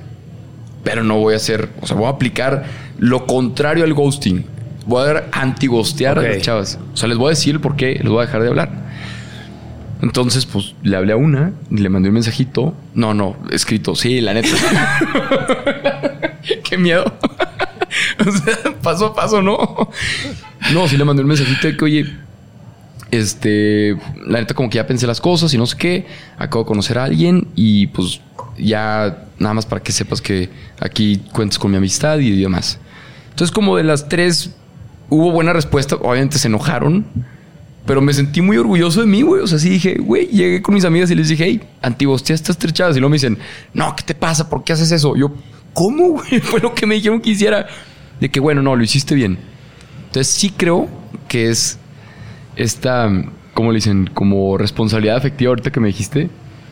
Este, el comunicar, oye, ¿sabes qué? Pues ya no me lateó tanto lo nuestro, podemos ser compas. Sí, sí, sí. Duele menos. Sí. Y te dejas de hacer menos ideas. Claro. Ya hace poquito me lo hicieron a mí. Ahorita lo que te ¿Te decía. antigostearon? me antigostearon y me. Y sabes qué? Aunque sí fue como que un ouch, porque me había ilusionado. Fue. Chido. Güey, gracias, cabrón. O sea, Bien. gracias porque ya al menos sé que es eso. Ok. ¿no? Y por ejemplo, en estos mundos paralelos, esta chica te encanta, sales con ella y de repente no funciona. Ajá. Pero, o sea, ¿qué haces? O sea, regresas con las otras y dices, no, que siempre no. O sea, Sí, ahí creo que elegir es renunciar. O sea, sí estuve muy consciente. Porque aquí hombres y mujeres siempre buscamos tener nuestro ganado, ¿no? el ganado. La neta, o sea, oye, pues si no funciona acá, pues tener listo acá, ¿no? Creo que todos buscamos esa seguridad como por instinto. Y yo ahí cuando mandé los mensajes sí fue un me estoy si no funciona, que de hecho no funcionó, pues sí fue un ay, güey. O sea, pues ni modo, güey, ahora te pues te aprietas los pantalones. Entonces sí, es como elegir renunciar. Si te vas por una, pues sí vas a tener que renunciar a las otras. Sí. Está muy loco todos estos términos del ghosting, el anti-ghosting y la responsabilidad afectiva. Eh, porque al final de cuentas todo se resume a una sola palabra y es comunicación. Yo creo que Cañón. O sea, la responsabilidad afectiva es algo que está muy de moda ahorita. Y para contextualizarlo un poquito y resumirlo, es simplemente tener responsabilidad en que la persona con la que estás saliendo o la que estás hablando le digas lo que estás sintiendo. claro. Pero también es como, ¿qué tal que yo le estoy diciendo algo que ella no es lo que espera escuchar? Entonces también, como que la responsabilidad afectiva le suelta la responsabilidad a alguien más. Ok. Es como, te toca a ti decirme lo que piensas de mí. ¿Y por qué yo no te puedo preguntar qué es lo que piensas de mí? O sea, como que creo que todo a final de cuentas, o sea, te lo vuelvo a decir, es comunicación. O sea, ¿qué quieres saber de mí que yo te puedo decir y, qué- y viceversa? A mí me gusta mucho, totalmente, a mí me gusta mucho el... Y comunicación no nada más en relaciones de amor, ¿no? También en amistades. Me gusta mucho el, ter- el tipo, la herramienta de decirle a los demás, la historia que me cuento es esta. Hace poquito estaba con Richie, mi roomie, y yo, cada vez que, o sea, cada vez que hablábamos de negocios, de que, güey, vamos a hacer una empresa o algo, me decía, sí, sí, sí, como que se iba a su cuarto. Y luego otra vez volvíamos a hablar y, güey, una idea de negocio tal. Sí, sí, sí, y como que se ponía a comer, güey. Entonces hace poquito le digo, güey, quiero hablar contigo, güey. Me dice, ¿qué pedo? ¿Qué pasó? Y le dije, no, no es, na- no es nada grave. Ya como que no nos vimos, entonces le mandé un voice note. Le dije, güey, la historia que me estoy contando es que no quieres hacer negocios conmigo, güey. O sea, porque cada vez que te hablo de negocios, porque cabrón, eres mi mejor amigo y quiero que crezcamos juntos. ajá. Cada vez que te hablo de algo así, dices que no, güey, o te vas, o, o como que me ignoras. Dije, pero esa es la historia que me estoy contando. ¿Tú qué es lo que crees que, o, o tú qué piensas sobre esto, güey? Y este güey me dijo, no mames, cero, cabrón. Nomás que me dices eso, hagamos un negocio y yo lo que pienso es, puta, tengo que ponerme a jalar en lo que estoy haciendo ahorita para dejarlo bien para poder hacer un negocio con mi brother. Y yo que, ah, güey, a huevo. Pero dime eso. Pero dime eso, ¿no? Entonces, Pero también ahí tú estabas, o sea, regresa a lo mismo. Tú le pudiste ver, tú lo dijiste, le dijiste, oye, estoy pensando esto porque me estás ignorando. Ajá. O sea, comenzó con comunicación, terminó con comunicación y todo se resolvió. Y se resuelve. Entonces, sí, tanto en pareja o en amistades o con colegas del trabajo es, oye, la historia que me cuento es esta, güey. Con Andy me ayudó muchísimo. Oye, que oye, Andy, la historia que me cuento es tal y lo resolvemos en chinga. Con la vez pasada, con Ramiro, con mi ex roomie de Monterrey. Le dije, güey, la historia que me estoy contando es esta, pues que me estás evitando, güey, te estoy buscando y tal, tal, tal. Me dijo, cero, güey, cero, cabrón, eres de mis mejores amigos, güey, ando en chinga, tal y tal y tal. Entonces, eso a ti te ayuda a, a mejorar la comunicación y no es un, güey, me estás evitando, sino es, la historia que me cuento dice que me estás evitando, ¿qué piensas? Entonces ya somos dos contra esa historia, güey. Y está padrísimo, güey. A Sí. mí me ha funcionado mucho con mis relaciones y con la comunicación dentro de ellas, güey. Sí, y también tengo una gran teoría que creo que vamos a compartir aquí, porque para tener una muy buena comunicación tienes que pensar, tienes que escribir, tienes que quizás ir a terapia o platicar. Y a todo esto recaigo en, ¿tú escribes diario? ¿Tienes un diario? Tengo mi diario, tengo mi libro, o sea, que escribo ahí de repente anécdotas y todo. Tengo mis notas, O sea, escribes un chingo. escribo mucho, mucho, mucho, mucho. ¿Y no sientes que te ha ayudado mucho eso a expresarte con la gente? Demasiado. Está muy loco eso, ¿no? Demasiado, güey. Sí. Dice Jordan B. Peterson que aquel que sabe escribir sabe pensar y aquel que sabe escribir y pensar es letal. Sí, ah, claro, sí. Está y, chingón. y el que sabe escribir y pensar puede vender, y el que sabe vender puede crear, y el que puede crear puede. Sí, es como una, una cadenita, un primer dominó que empujas que genera una inercia que de repente dices, wow, qué claridad de pensamientos tengo. Totalmente. ¿Por qué? Porque, o sea, el hecho de que tengas todo acá arriba y que lo puedas bajar, güey, te ayuda a ganar perspectiva y le da estructura a tu manera de pensar, güey. Entonces, como ya tienes esa estructura, a la hora de hablar eso, de decir el guion, ya lo dices muy claro, güey. En vez de, puta, ¿cómo te explico? Ay, güey, tengo pensado esto. ta, Sí. ta. Entonces, como lo tienes bajado, este, te ayuda como a transmitirlo más fácil. Por y es una de las herramientas que en terapia te ponen. Qué loco. Y además siento que en México, y no me quiero ir más lejos, pero hablar de Latinoamérica, por ejemplo, otra vez regresando a, a los creadores de Estados Unidos, de Canadá, ellos tienen diaries, diarios, y ellos tienen journals. Y para nosotros los journals, ¿qué podría ser una bitácora? Una bitácora suena como algo súper científico y complejo. Tal cual. Entonces, siempre que decimos diarios es como, ay, qué hueva, querido diario, ¿no? Entonces, como que sí es bien importante de repente quitarte este estigma, que además es un estigma que viene del ego, que es bien chido escribir, o sea, comprarte cuadernos cuando vas viajando, traer tu pluma, o sea, es muy chido, es, Muy es una, es una gran... O sea, no, no lo puedo decir ni pasatiempo, pero porque se vuelve parte de tu vida, pero sí es bien importante que, o sea, que todos lo hagamos. O sea, no me quiero ir tan lejos, pero me voy lejísimos. Va, ahí te va una historia que a mí me ayuda mucho. O sea, una historia que yo me cuento, que me ayuda mucho a seguir escribiendo. Y es que me emociona pensar que si estoy escribiendo mi vida, cuando ya no esté, toda mi familia puede leer mis pensamientos. Órale. Entonces estoy escribiendo. No sé si me gustaría que leyeran mis diarios, viejo. Pues, eh, qué cabrón. Yo también a veces tengo mis más grandes miedos No, sí, ahí. sí, sí, no hay nada que esconder. Pero si ya estás muerto, quién Pues sabe, que, ¿no? que, que nos vayan a escupir ahí a la tumba, ¿no? Güey. Pero Oye, qué loco. O sea, tú ves tan a futuro eso. Esa historia me gusta mucho. O sea, esa historia que me cuento en mi cabeza me ayuda a seguir escribiendo. Digo, güey, qué padre. O la historia de, cabrón, este, como que los diarios de, de tu papá aventurero, ¿no? O de poder revisitar como tus aprendizajes. O sea, está, está fregón, güey. Eso es, eso es algo muy chido. Y esto lo he platicado varias veces porque, o sea, creo que si escribes de algo difícil, de momentos difíciles, y de repente te das cuenta escribiendo cómo saliste de eso, cuando estás nuevamente en un momento difícil, Te puedes regresar a ese texto y decir, claro, la he pasado peor que como lo estoy pasando y salí adelante. Como que, este, eh, a final de cuentas, es aprender de ti mismo. Aprender de tus errores, ¿no? Y, y- y siempre darte cuenta que, que siempre estás progresando, que siempre estás cambiando.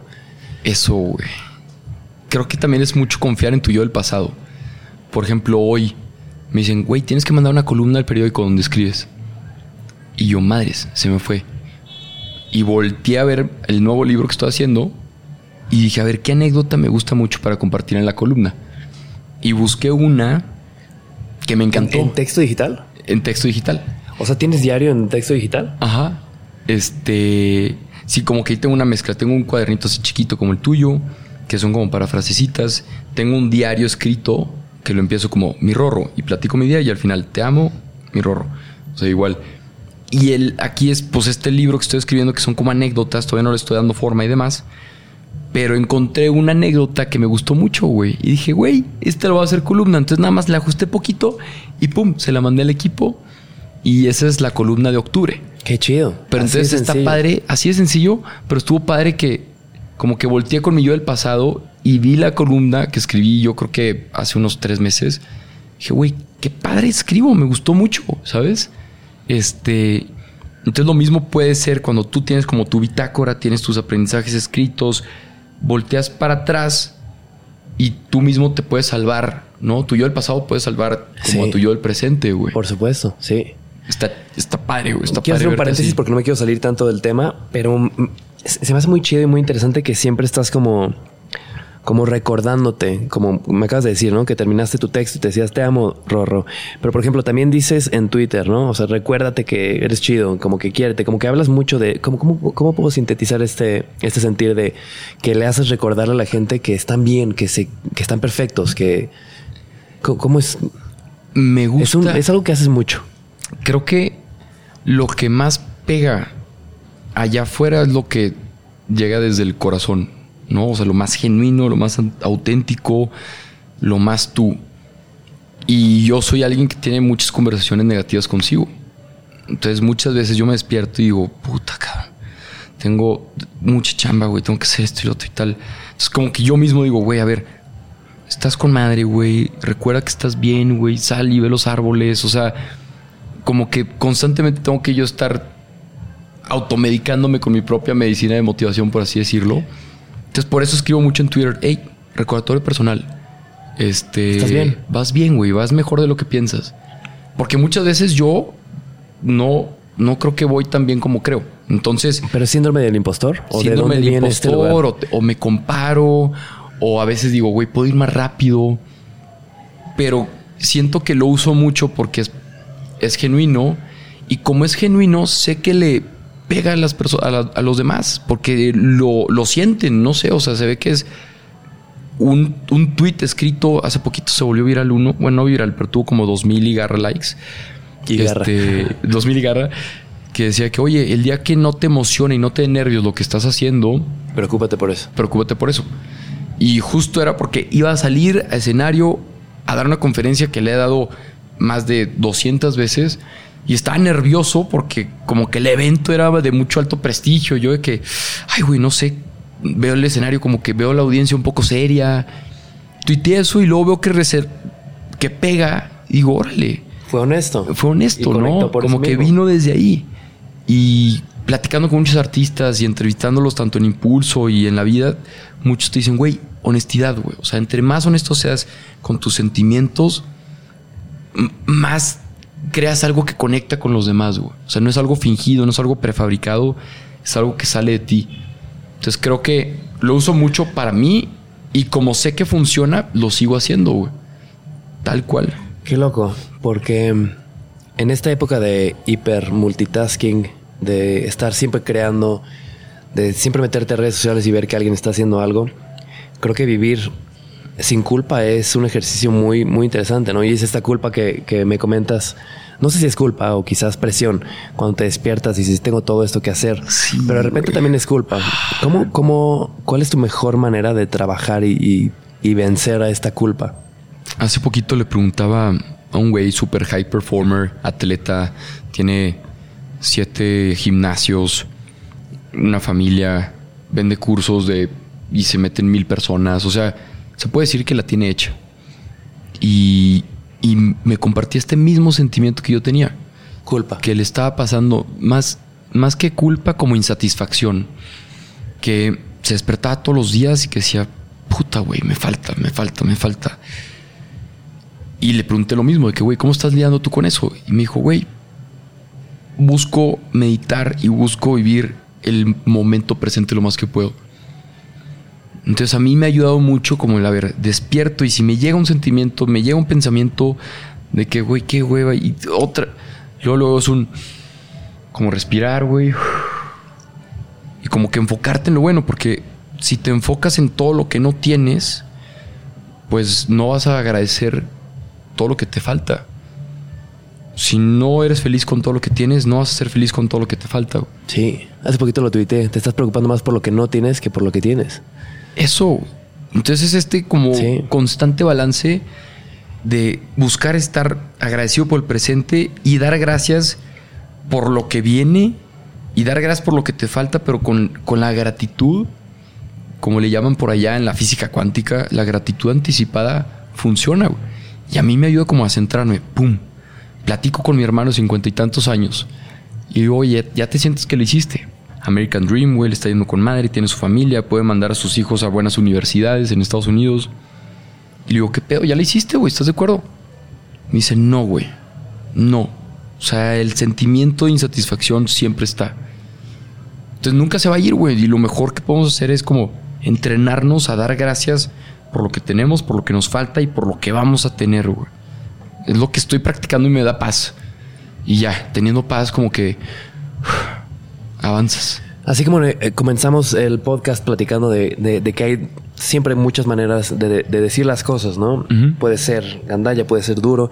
También creo que existe siempre maneras de ver las cosas. Es como, no sé con quién platicaba esto, pero es como unos lentes que te pones, ¿no? O sea, si te despiertas en la mañana y te despiertas con los lentes de culpa, ¿cómo vas a ver el, el mundo? No, ¿Cómo pues vas a vas a ver el tráfico viendo- en la ciudad? ¿Cómo vas a ver el ruido? No lo vas a ver como folclore divertido, lo vas a ver como difícil. Annoying, claro. ¿Cómo vas a ver si te pones unos lentes así, viejo? Ah, qué loco. Esto sí te pega el café con mezcal, te pega duro con estas moscas, güey. A ver, para los que solo nos están escuchando, Qué loco. güey. contextualiza o explica más bien qué, qué es lo que estás viendo y qué te acabas de poner. Me puse unos lentes de mosca eh, que tienen como que muchos hexágonos y aparte tiene colores. O sea, a la madre, no, sí, este pues sí marea duro. Váyanse a YouTube para que me vean, para que puedan ver qué tipo de lentes son. Este, sí, con los lentes que ves la vida es como vas a... Madre A percibirla. santa, a percibirla, güey. Sí. Entonces también es, es bien importante de repente reconocer con qué lentes la estás viendo. Y cambiártelos también de Y repente. ¿no? cambiártelos, güey. Sí. Hermanito, pasamos a la siguiente etapa, acercándonos ya al final. Me Y encanta. ahora nos pasamos solo al mezcal. Bien, déjalo, pasamos apenas café, iba a decirte eso de café oye, con mezcal. Y sí. me están haciendo ojitos. Yo jalo. Me están viendo ahí. Mira, la neta, te traje pura cosa buena. Traemos es, eh, mezcal suavecito. Este es mi favorito. Es un arroqueño que nos mandó un querido hermano de nombre Oaxaquín. Yo- Siempre que venga en, en- en garrafa es... es Yo jalo el de Oaxaquín. órale. Ándale. Em, Que lo he este visto mucho, pero no lo adelante. conozco, güey. Oaxaquín, después te conoceré, cabrón. Abrazo, hermanito. Lo tienes que conocer. Mira, este es de otro carnal, nombre. Duéleme, qué buen nombre. Duéleme bonito, güey. Wow. Ahorita que estoy así como, como que en el, como con el corazón vendado, güey, creo que ¿Sí sabes cuál emoji? El corazón vendado. Sí, sí, sí. Ando con corazón Creo que es de vendado. los emojis que nunca he usado en mi vida, viejo. Ese lo usé hace poquito, güey. ¿Y por qué corazón vendado? Porque es así como que te digo que, que hace poquito me antigostearon. Ajá. Ah, y ese fue. el- Entonces fue como que sentí el de que ouch. Y luego, no, pues nomás vendándolo, ¿no? Así como que. Saludcita. Hermanito, Saludcita. Qué gusto tenerte aquí, de verdad. Sabía que esta chile- plática que la tenemos anticipada desde hace tanto tiempo iba a estar así de buena. Qué chingón. Así qué que dale padre, un buen güey. Estoy trago. bien feliz. Buen Dale un buen trago para que amarre, porque la siguiente pregunta está difícil. A ver, venga.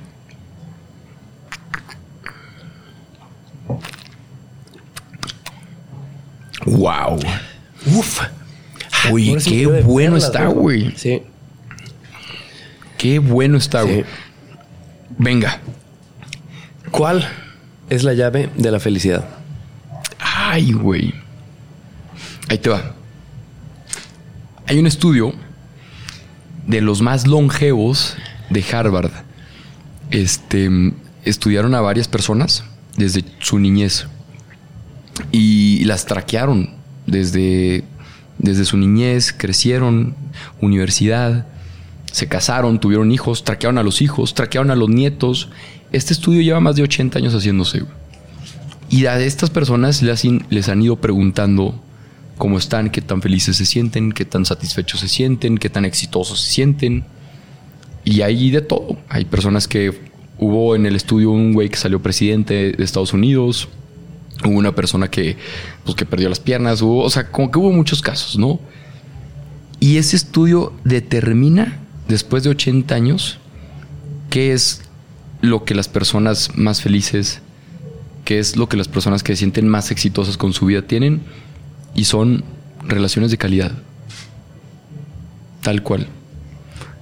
Las personas que tienen mejores relaciones, tanto con su pareja, como con sus amigos, como con su familia y con su comunidad, son las personas que van a ser más felices y más saludables, güey. Entonces, yo desde que me entero de esto, es una TED Talk muy bonita, güey. Fue que, güey, si ya sabemos que la felicidad está en nuestras amistades, ¿por qué no así como invertimos nuestro dinero para que crezca en algún lado? ¿Por qué no hacemos cosas para crecer las relaciones que tenemos, güey? Y, y está bonito verlo así. Qué porque se puede ir el mundo al carajo, pero si tienes tus cinco amigos, güey, si tienes tus diez amigos, si tienes a tu familia, a tus hermanos bien, se puede ir el mundo al Sí. carajo, pero, güey, vas a estar sí, sí, sí. feliz, Wow, es algo que nunca había considerado, viejo. Y digo, eh, abiertamente mucha gente sabe que tengo una muy bonita relación con mi familia. Pero no siempre ha sido así, ha sido muy difícil. Digo, no me voy a clavar, ni mucho menos, pero definitivamente mi vida se hizo mucho mejor cuando dije, le voy a echar ganas a mi familia. A huevo, güey. Qué loco. Está bien bonito, güey. Pero ah, digo, ahí va a sonar como si la estuvieras de terapeuta, pero se me hace muy interesante que siempre que vas a contestar una pregunta un poco compleja, me das como un como contexto La historia. científico de Harvard o de un escritor, pero para ti, además de las relaciones, ¿cuál es tu secreto para ser feliz? Para mí, para mí, Rodrigo, Rorro, Rodri, yo creo que, pues mi relación con Dios, güey. O sea, sí, de que entre más estás conectado con, pues con eso más grande que tú, te sientes que sirves, güey. Sientes que estás aquí para algo. O sea, sientes que, que no, no, no estás de okis. ¿Qué es Yokis? O sea, de okis, así como que no estás nomás, ah, nomás exististe por nomás. No, o sea, que hay un significado para tu vida, güey. Entonces, eso al menos a mí, la historia que me cuento es de que, güey, estoy aquí para hacer cosas grandes. Y le da sentido a mi vida, le da significado. Entonces pasan cosas y digo, güey, esto va como cumpliendo ese sueño que tiene para mí papá Diosito, güey. Qué claro lo tenías, viejo. Y ahora, en una época tan compleja donde todo el tiempo estamos viendo vidas de gente muy ajena a ti siendo feliz, ¿cómo le haces? Me lo comentaste hace un par de minutos para que te comparas de repente con alguien más, ¿no? ¿Cómo hacer más? ¿Cómo hacer más rápido? ¿Cómo generar más? Eso, güey. ¿Cómo puedes vivir feliz en una época donde todo el tiempo estás viendo las vidas de otras personas inevitablemente casi casi. A mí me ha ayudado mucho, no sé qué tan sano sea, pero a mí me ha ayudado mucho cuando yo me estaba comparando bastante, silenciar a la gente, güey. O sea, algo práctico, silenciar a la chava, al chavo que te despierta algo que dices, ¿por qué no estoy haciendo eso? Mm. Y, y me ha ayudado bastante, me- como que me ha dado paz. Y luego ya entendí, dije, güey, no puedo estar silenciando a todos. Entonces como que trabajé mucho el a ver qué es lo que me prende de esta chava que, sin albur, qué es lo que me, como que push my buttons de este güey que está haciendo estas cosas. Entonces ya reflexionas y dices, ok, güey, pues este güey está haciendo lo que yo quiero hacer.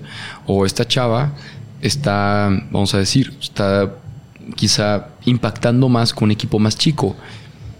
Entonces a mí me ayudó como, pues obviamente la comparación es inevitable. O sea, es como juzgar. No juzgues, pero todos juzgamos. Que utilice el juicio para algo negativo, eso ya es diferente. Pero siempre vamos a estar viendo de que vas caminando en la calle y vas a estar pensando de que, güey, la persona que está aquí es amigo o enemigo, ¿no? O sea, por dentro, no, o sea, por instinto. Entonces, compararse creo que es normal. O sea, es malo que no te compares. La comparación, ahora, ¿qué haces con ella?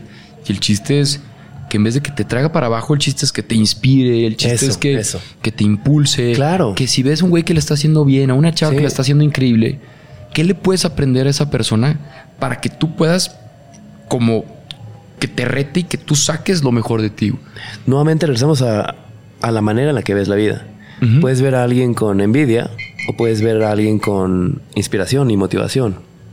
Y todo depende nuevamente del filtro que traigas puesto. Tiene que ver de los lentes y también tiene que ver como del trabajo interno que llevas.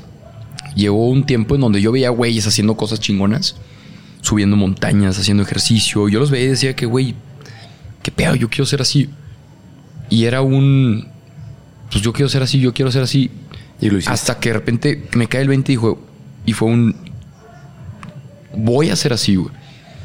Entonces ya cuando comienzo a hacer y empiezo a ser más sano y empiezo a tener mejores hábitos y empiezo a organizarme los planes para las montañas sean, y no esperar a que me inviten, sino de que yo organizarlos y que tal y no sé qué tal. De repente ya ahorita son colegas míos que dices, qué padre, güey, o sea, me inspiraste, Qué chido. pero porque me dejé inspirar, o sea, porque te dejé de ver como una amenaza por mi ego y si no te empecé a ver como Claro. que como que ya más del amor y decir, güey, qué padre lo que estás haciendo, quiero hacer algo parecido. güey". Y a ver, en este espectro, porque pareciera que también creo que la felicidad está infravalorada. No, está súper valorada más bien. Ajá. Y tenemos eh, felicidad, tenemos tristeza y este punto medio creo que es el que está infravalorado. Que hay un punto medio que es la paz y la calma. Y también creo que ahí se esconden muchos secretos. ¿Cómo te va en este punto medio? En el que no es una extrema felicidad, pero tampoco es una tristeza, es una calma bastante... Hace, hace uno- Particular. hace- los últimos días he estado triste. Y, y está padre estar triste, güey. ¿Sabes? O sea, estaba poniendo una canción de Camilo que se llama 524. Este, muy nostálgica. Y está padre como abrazar tu tristeza. Entonces también está chido eso. O sea, como que no repelar las emociones que tienes o los sentimientos que tienes. En el punto medio, en la calma, la paz, la tranquilidad.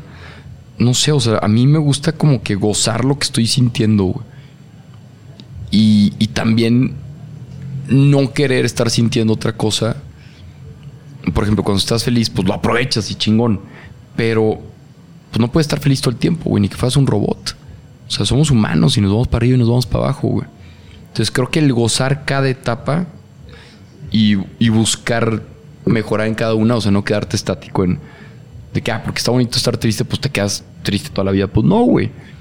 Pero pues lo gozas y luego ya. Y la sueltas y venga, Sí. güey. Y pasas a otra, güey, ¿no? Siempre que hablamos de esto, eh, cito al buen Caloncho que dice, aunque es rico dar con la nostalgia, busco lo radiante de vivir. Eso está con madre. Eso está con madre, güey. Sí, güey. O sea, cada emoción. A mí me gusta pensar que no son ni buenas ni malas. No, son emociones que nos sirven para algo. Nos ayudan a, internali- a internalizar, a, reflexionar. ¿Cuántas canciones no salieron cuando estabas triste? Y con la tristeza y la nostalgia, ¿cómo no conectas todos esos artistas, pues con, con los demás, ¿no? O sea, es universal. Y también con la felicidad. Entonces el chiste es como saber navegar, y estamos en eso, saber navegar la vida y poder estar viviendo cada emoción para así disfrutarla más, güey. Bien, ¿no? Bien. Por ahí en alguna plática eh, platicabas de personas que hacen eh, lo posible por verse bien por fuera cuando por dentro están deshechos.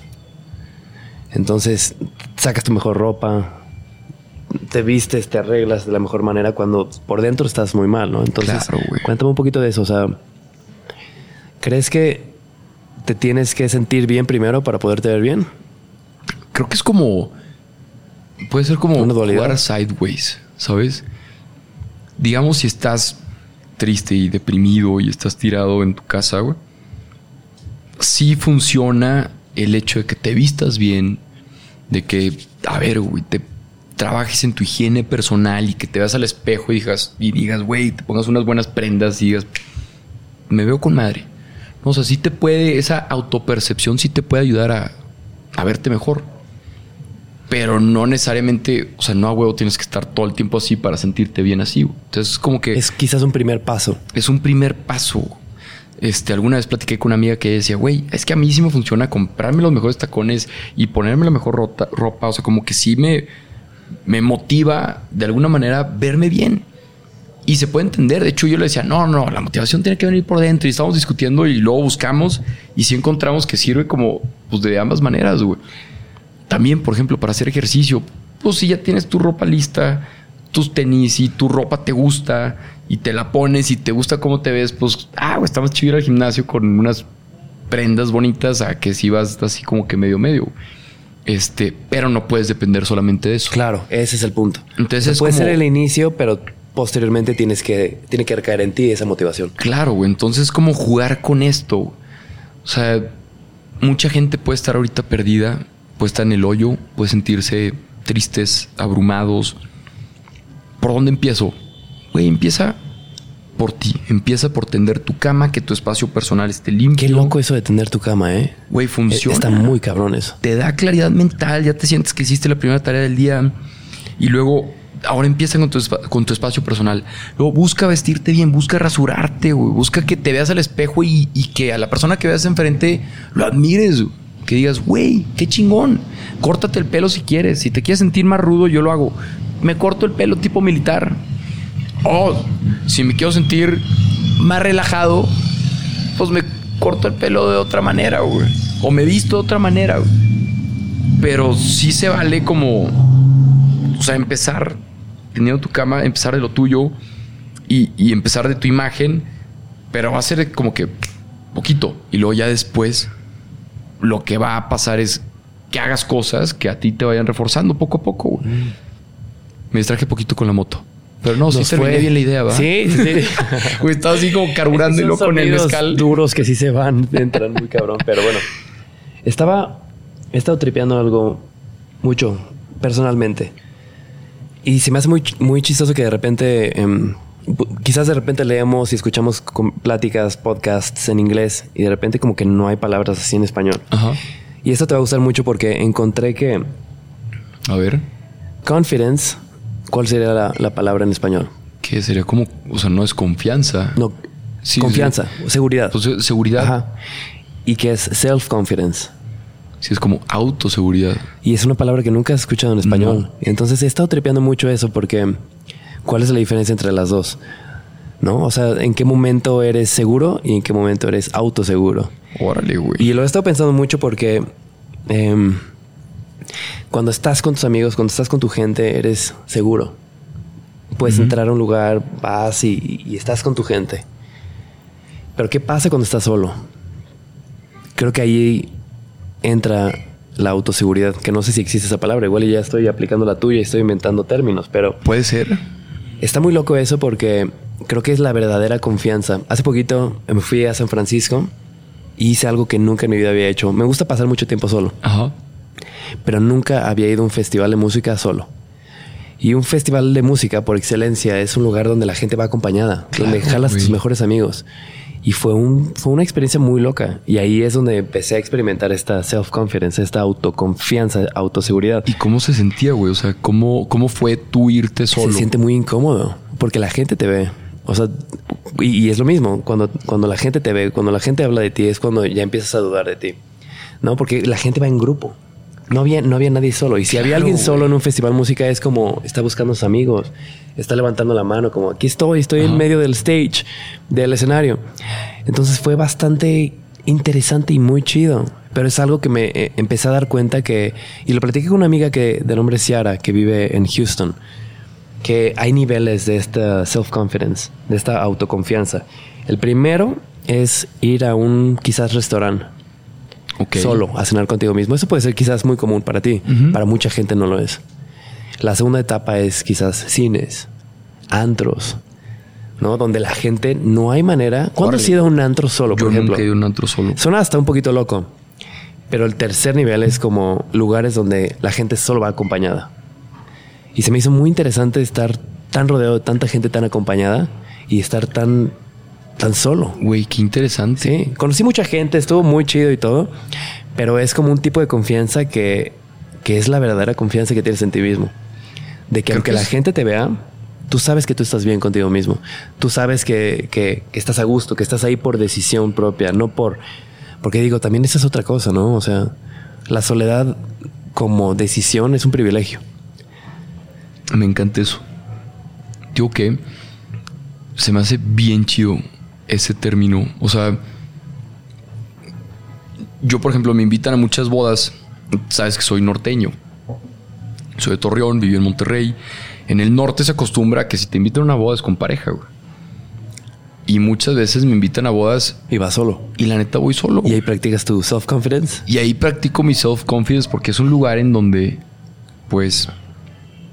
Todos van con pareja. Todos van con pareja. Y todos la van con mayoría amigos. van con pareja. Y está en la cabeza del colectivo de que, oye, ¿y por qué este güey viene solo? ¿No? Por ejemplo, fue la boda de mi sobrino, que es de mi edad, tiene 30 años, Michelle.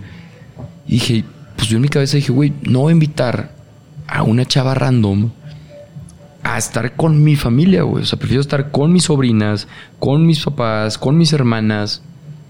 Y quizá mucha gente te ve y te dice que, güey, qué raro. ¿Por qué viene solo? ¿Por qué viene solo, güey? ¿Por qué va a cenar solo? ¿Por qué está en el cine solo? ¿Por qué va al antro solo? O sea, muchas veces también es. Y esto lo decía un güey que se llama Jay Sherry, gran creador de contenido, que decía: No somos lo que, lo que creemos que somos. No soy lo que creo que soy. No soy lo que tú crees que yo soy. Yo soy lo que yo pienso que tú crees que yo soy, güey. No soy lo que creo que soy. No soy lo que tú crees que soy, sino yo soy lo que yo pienso que tú crees que yo soy. Entonces, si yo vengo aquí a Café con Mezcal y yo pienso que Carecito piensa que soy un pendejo, pues yo me voy a compartir como, como o sea, me voy a comportar como un pendejo, güey. Qué loco. Es como verte en tercera persona. Sí, y muchas veces pues vas a un evento solo y si tú traes en tu cabeza de que, güey, yo pienso que la gente piensa que... Que no tengo con nadie con que quien no venir. tengo con nadie con quien venir, güey, que soy bien complicado, güey, que loco. porque tengo 30 años y estoy solo y tal. Pues obviamente, ¿cómo va a comportar en la boda? Pues va a estar todo raro, güey. Pero si tú con tu self-confidence dices, güey, yo sé quién soy y me vale madre lo que piensen de mí. Entonces yo ya soy lo que yo creo que soy y yo creo que soy un güey a toda madre que le va a llegar cuando tenga que llevar y que no necesita a alguien para divertirse, que me la puedo pasar a toda madre con desconocidos o con amigos. Y ya cambia tu percepción y tu actuar ante la vida, güey. Está súper loco eso. Porque creo que esa es la seguridad legítima. Porque la otra seguridad que te platicaba y era una boda con una pareja que quizás no conoces, con amigos, o sea, protegido. Esa no es una confianza, es una pseudo confianza. Wow, güey, pseudo confianza, ok. Makes sense. Hermanito, nos acercamos al final. Cabrón. Saludcita, sabía que esta plática iba a estar muy chida, sabía que íbamos a debrayar. Qué chido, güey. Aparte no es por nada, pero el vato aquí cayéndose y todo esto, güey, está increíble, güey. O sea, muy buen mood, güey. Chido. Justo eso es lo que nos está pasando. Esta escultura de, de David y de Pablo de Máscaras del Hambre es esta idea de dejarte ir, viejo. ¡Wow! Y que te lleve lo que tengan que llevar a donde te... Es como surrender. Déjate ir. Me encanta, güey. Me encanta el, el surrender. Qué chingón. Yo ojalá otro. Ya. Llegamos a la última etapa, hermanito. Démosle con mezcal. Qué rico, güey. ¿Qué opinas de ahora? Duéleme bonito. Este está con madre y el nombre está con madre. Si estás viendo esto en YouTube, coméntanos mientras qué es lo que te está gustando. Este, de la plática. Güey, ¿Con qué estoy- conectaste? ¿Sí? Sí, ¿Qué es lo que te gustó? ¿Qué, ¿Qué piensas? Estoy, estoy, estoy con madre, güey. Estoy con madre, me lo estoy pasando toda madre. Hermanito, ¿algo más que te haga falta? ¿Agua? Agüita, estoy bien. Sí, chido. Saludcita. Saludcita. Pruébate el Duéleme bonito. A ver. El otro era el de. Oaxaca, ¿no? Sí. ¿Quién sé cómo se llama o no tiene nombre? Es un arroqueño que me trajo de la sierra. Ok. No sé quién lo, quién será el maestro mezcalero de ese en particular. Este es de un amigo de nombre Arch. Este es un espadín un poquito más suave, me parece Este que es está espadín. muy suave, güey. Bien rico, güey. Me encanta el nombre Duéleme Bonito, güey. Sí, poderoso. Ahora, enfócate en eso que te quiebra el corazón. ¿Qué significa eso? De hecho, ese es de la TED del 2019. Ese concepto lo tomé de una de una africana que vivió pues, cosas muy feas, o sea, una historia muy, muy, muy triste. Y ella compartía, no recuerdo bien su nombre, pero compartía que lo que te quiebra el corazón, lo que te duele el corazón, esa es como la energía, es el potencial puro para que tú puedas hacer algo al respecto, güey. Entonces yo lo veo mucho conmigo, güey. Yo fui becado gran parte de mi vida. A mí el tema de que querer cumplir mis sueños y que no tener los recursos y que mi familia me apoyara y que mi cuñado y que mis hermanas y luego conseguir becas, a mí me hizo como muy consciente de, güey, a ti te impulsaron siendo un joven soñador. Entonces me nace, güey, como me quiebra el corazón ver a jóvenes que quieren cumplir sus sueños, me nace ayudarlos, güey. O sea, de repente, no sé, me topa, me llega un correo, me da risa porque me- de repente me da, eh, ayúdame para mis estudios, eh, que necesito esto para pagar la colegiatura. Venga, bro, claro, pásame tu estado de cuenta. O sea, de que dije, nomás mándame tus calificaciones, ¿va? Qué loco. Y, y no sé cuántos, con cuántos- Sí, está loco, pero me, me, ah, me conmueven, güey. Y la vez pasada compartí un caso en la familia. Y, y mi hermano de que no, hombre, pinche rorro, güey, te hicieron pendejo. Yo, güey, quiero pensar que no. ¡Wow! Quiero pensar que no, güey. O sea, el chavo me lo dijo muy bien. Y a la fecha me sigue mandando sus calificaciones. Le está yendo cabrón. Ahorita es un abogado y ya tiene un buen trabajo. Y, y a, a mí me conmueve mucho eso, güey, ¿sabes? Entonces, si te enfocas en lo que a ti te conmueve, chance, cada quien tiene una historia personal. El tema de sus abuelitos o los perritos o este o la educación también o cualquier otro temita, pero que te conmueve, güey, que te quiebra, que te llega como a lo más profundo de tu alma. Hay algo ahí que tú puedes hacer para ver cómo servir y te vas a sentir como fulfilled, güey. Te vas a sentir como, como pleno, porque estás, estás ayudando como a tu yo del pasado, por así decirlo. Entonces, por eso a mí se me quedó mucho eso. Eso que te quiebra el corazón es potencial puro para cambiar el mundo. Y las grandes luchas vienen de ahí. O sea, las activistas, este, las feministas, las personas que están buscando un cambio positivo, es porque vivieron alguna injusticia, ellas o algún familiar, o que dicen, no, yo, yo tengo que hacer algo al respecto, güey. Y está bien bonito eso, güey. Como de una adversidad, si te llega al corazón, puedes utilizarla para, para hacer algo al respecto. Eh, te voy a compartir una anécdota como paréntesis que me encanta. Eh, justo Oaxaca, del mezcal pasado, me platicó una eh, historia que iba en el coche con su mamá. Y llegó alguien a pedirle dinero y le dio una lana, no sé, 50, 100 pesos. Y su mamá le empezó a decir, no, ¿por qué le das dinero? Lo va a gastar en drogas, lo va a gastar en... Y Oaxaca fue como una revelación para él, como entender que ahí terminaba su energía. Ok. Yo te doy esto esperando lo mejor de ti, que hagas lo mejor con este dinero y hasta ahí llega mi energía. Todo lo demás que pase o que no pase es una idea, es una ilusión. Ujú. Pero tu, tu energía termina ahí y es lo mismo que me estás contando. Y ahora, acercándonos ya al final, eso era como un pequeño paréntesis Pequeño que se me hace súper valioso. está chido. Está muy chido. Está chido. O sea, que tu energía honesta y legítima y buena, ahí te la doy. Ah, huevo. Haz lo que tú quieras con ella. Porque lo demás no depende de mí. A huevo. Sí, porque también, pues lo que pase ahí después, pues no sabes, ¿no? Correcto. O sea, cuando me roban la bici en 2016, o sea, el video tal cual lo que dice es, güey, espero que la bici Te sirve llevar la lugares. vendas y puedas este armar un pedón. Ah, creas. No, pero que la bici que la vendas y y que puedas pagarle el- los estudios a tu hijo, el tratamiento a tu esposa enferma, darle comer a tu familia. Pues de pensar mal a pensar bien, pues mejor pensar bien, Sí, ¿no? Sí, sí. Y que ahí termine tu energía. Ajá. Porque estar pensando en qué va a ser, qué va a pasar, qué, qué lo hubiera hecho diferente, no sirve de nada. Chino, Sí. porque son supuestos. Nos acercamos al final, hermano. Más bien, ya estamos en el final. Te tengo dos preguntas. A ver, La primera es, ¿lo que haces, lo haces porque quieres o porque tienes que? Wow, güey. Creo que una mezcla de la neta, güey. He llegado a pensar, si mañana mi papá le pega a las minas, porque somos mineros, y nos volvemos millonarios, ¿qué haría? Y literal, mi respuesta es, estaría haciendo lo mismo que estoy haciendo en este momento. Nada cambiaría. O sea, a lo mucho cambiaría unas cositas, no sé, de. No, literal. Detalles. No sé, detallitos, pero estaría creando contenido, güey. Chance estaría menos preocupado.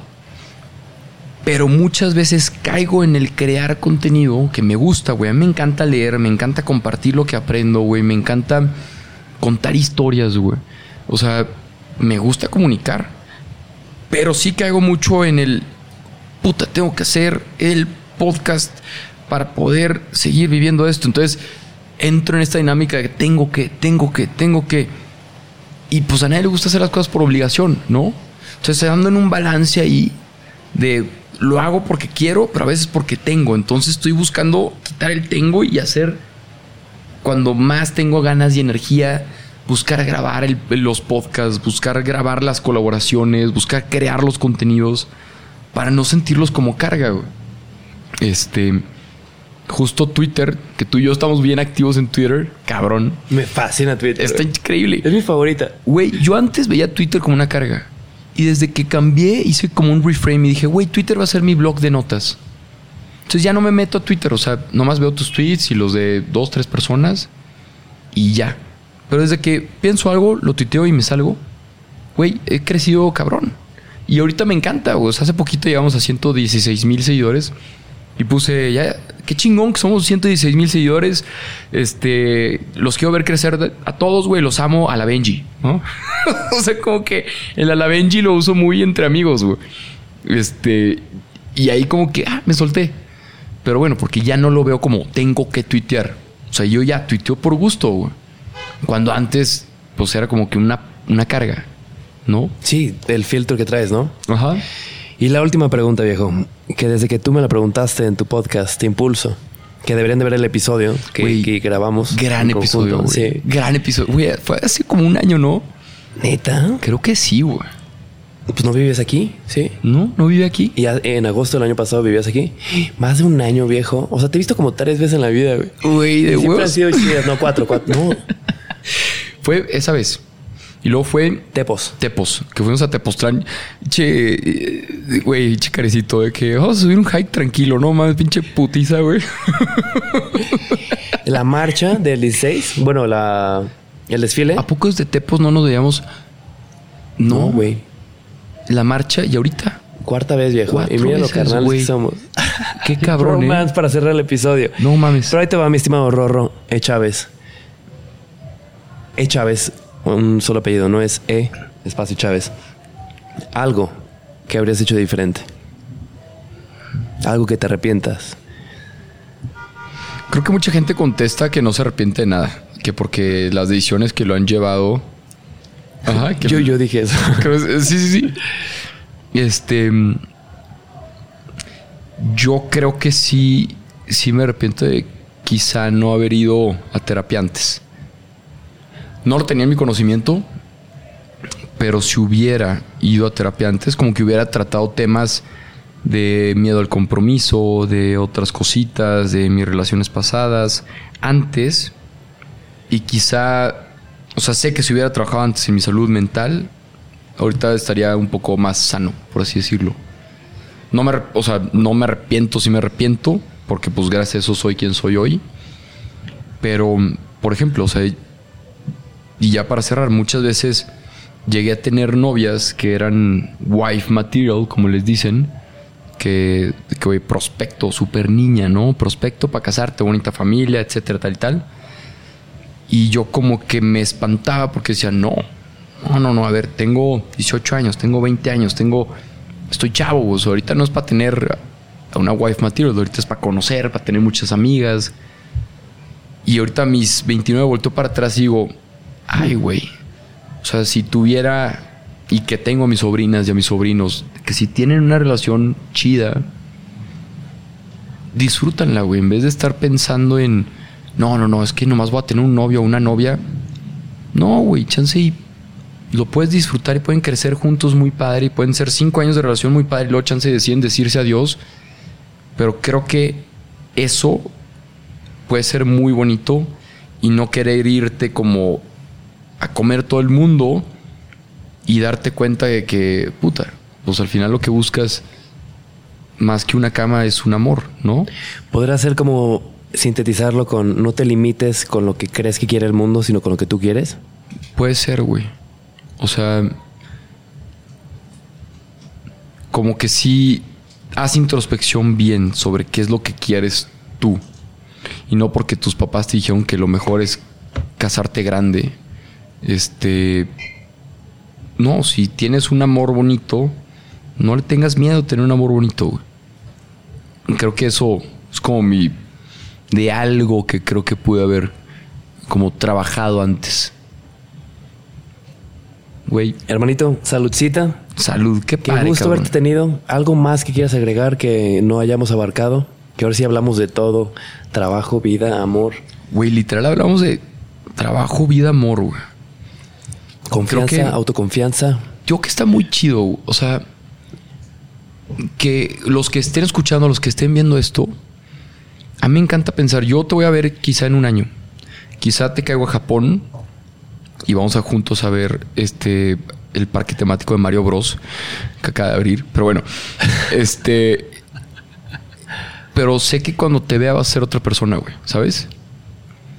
Y eso mucha gente no, no lo entiende, güey. O sea, creen que los güeyes que somos ahorita, o sea, chance rorro en un año.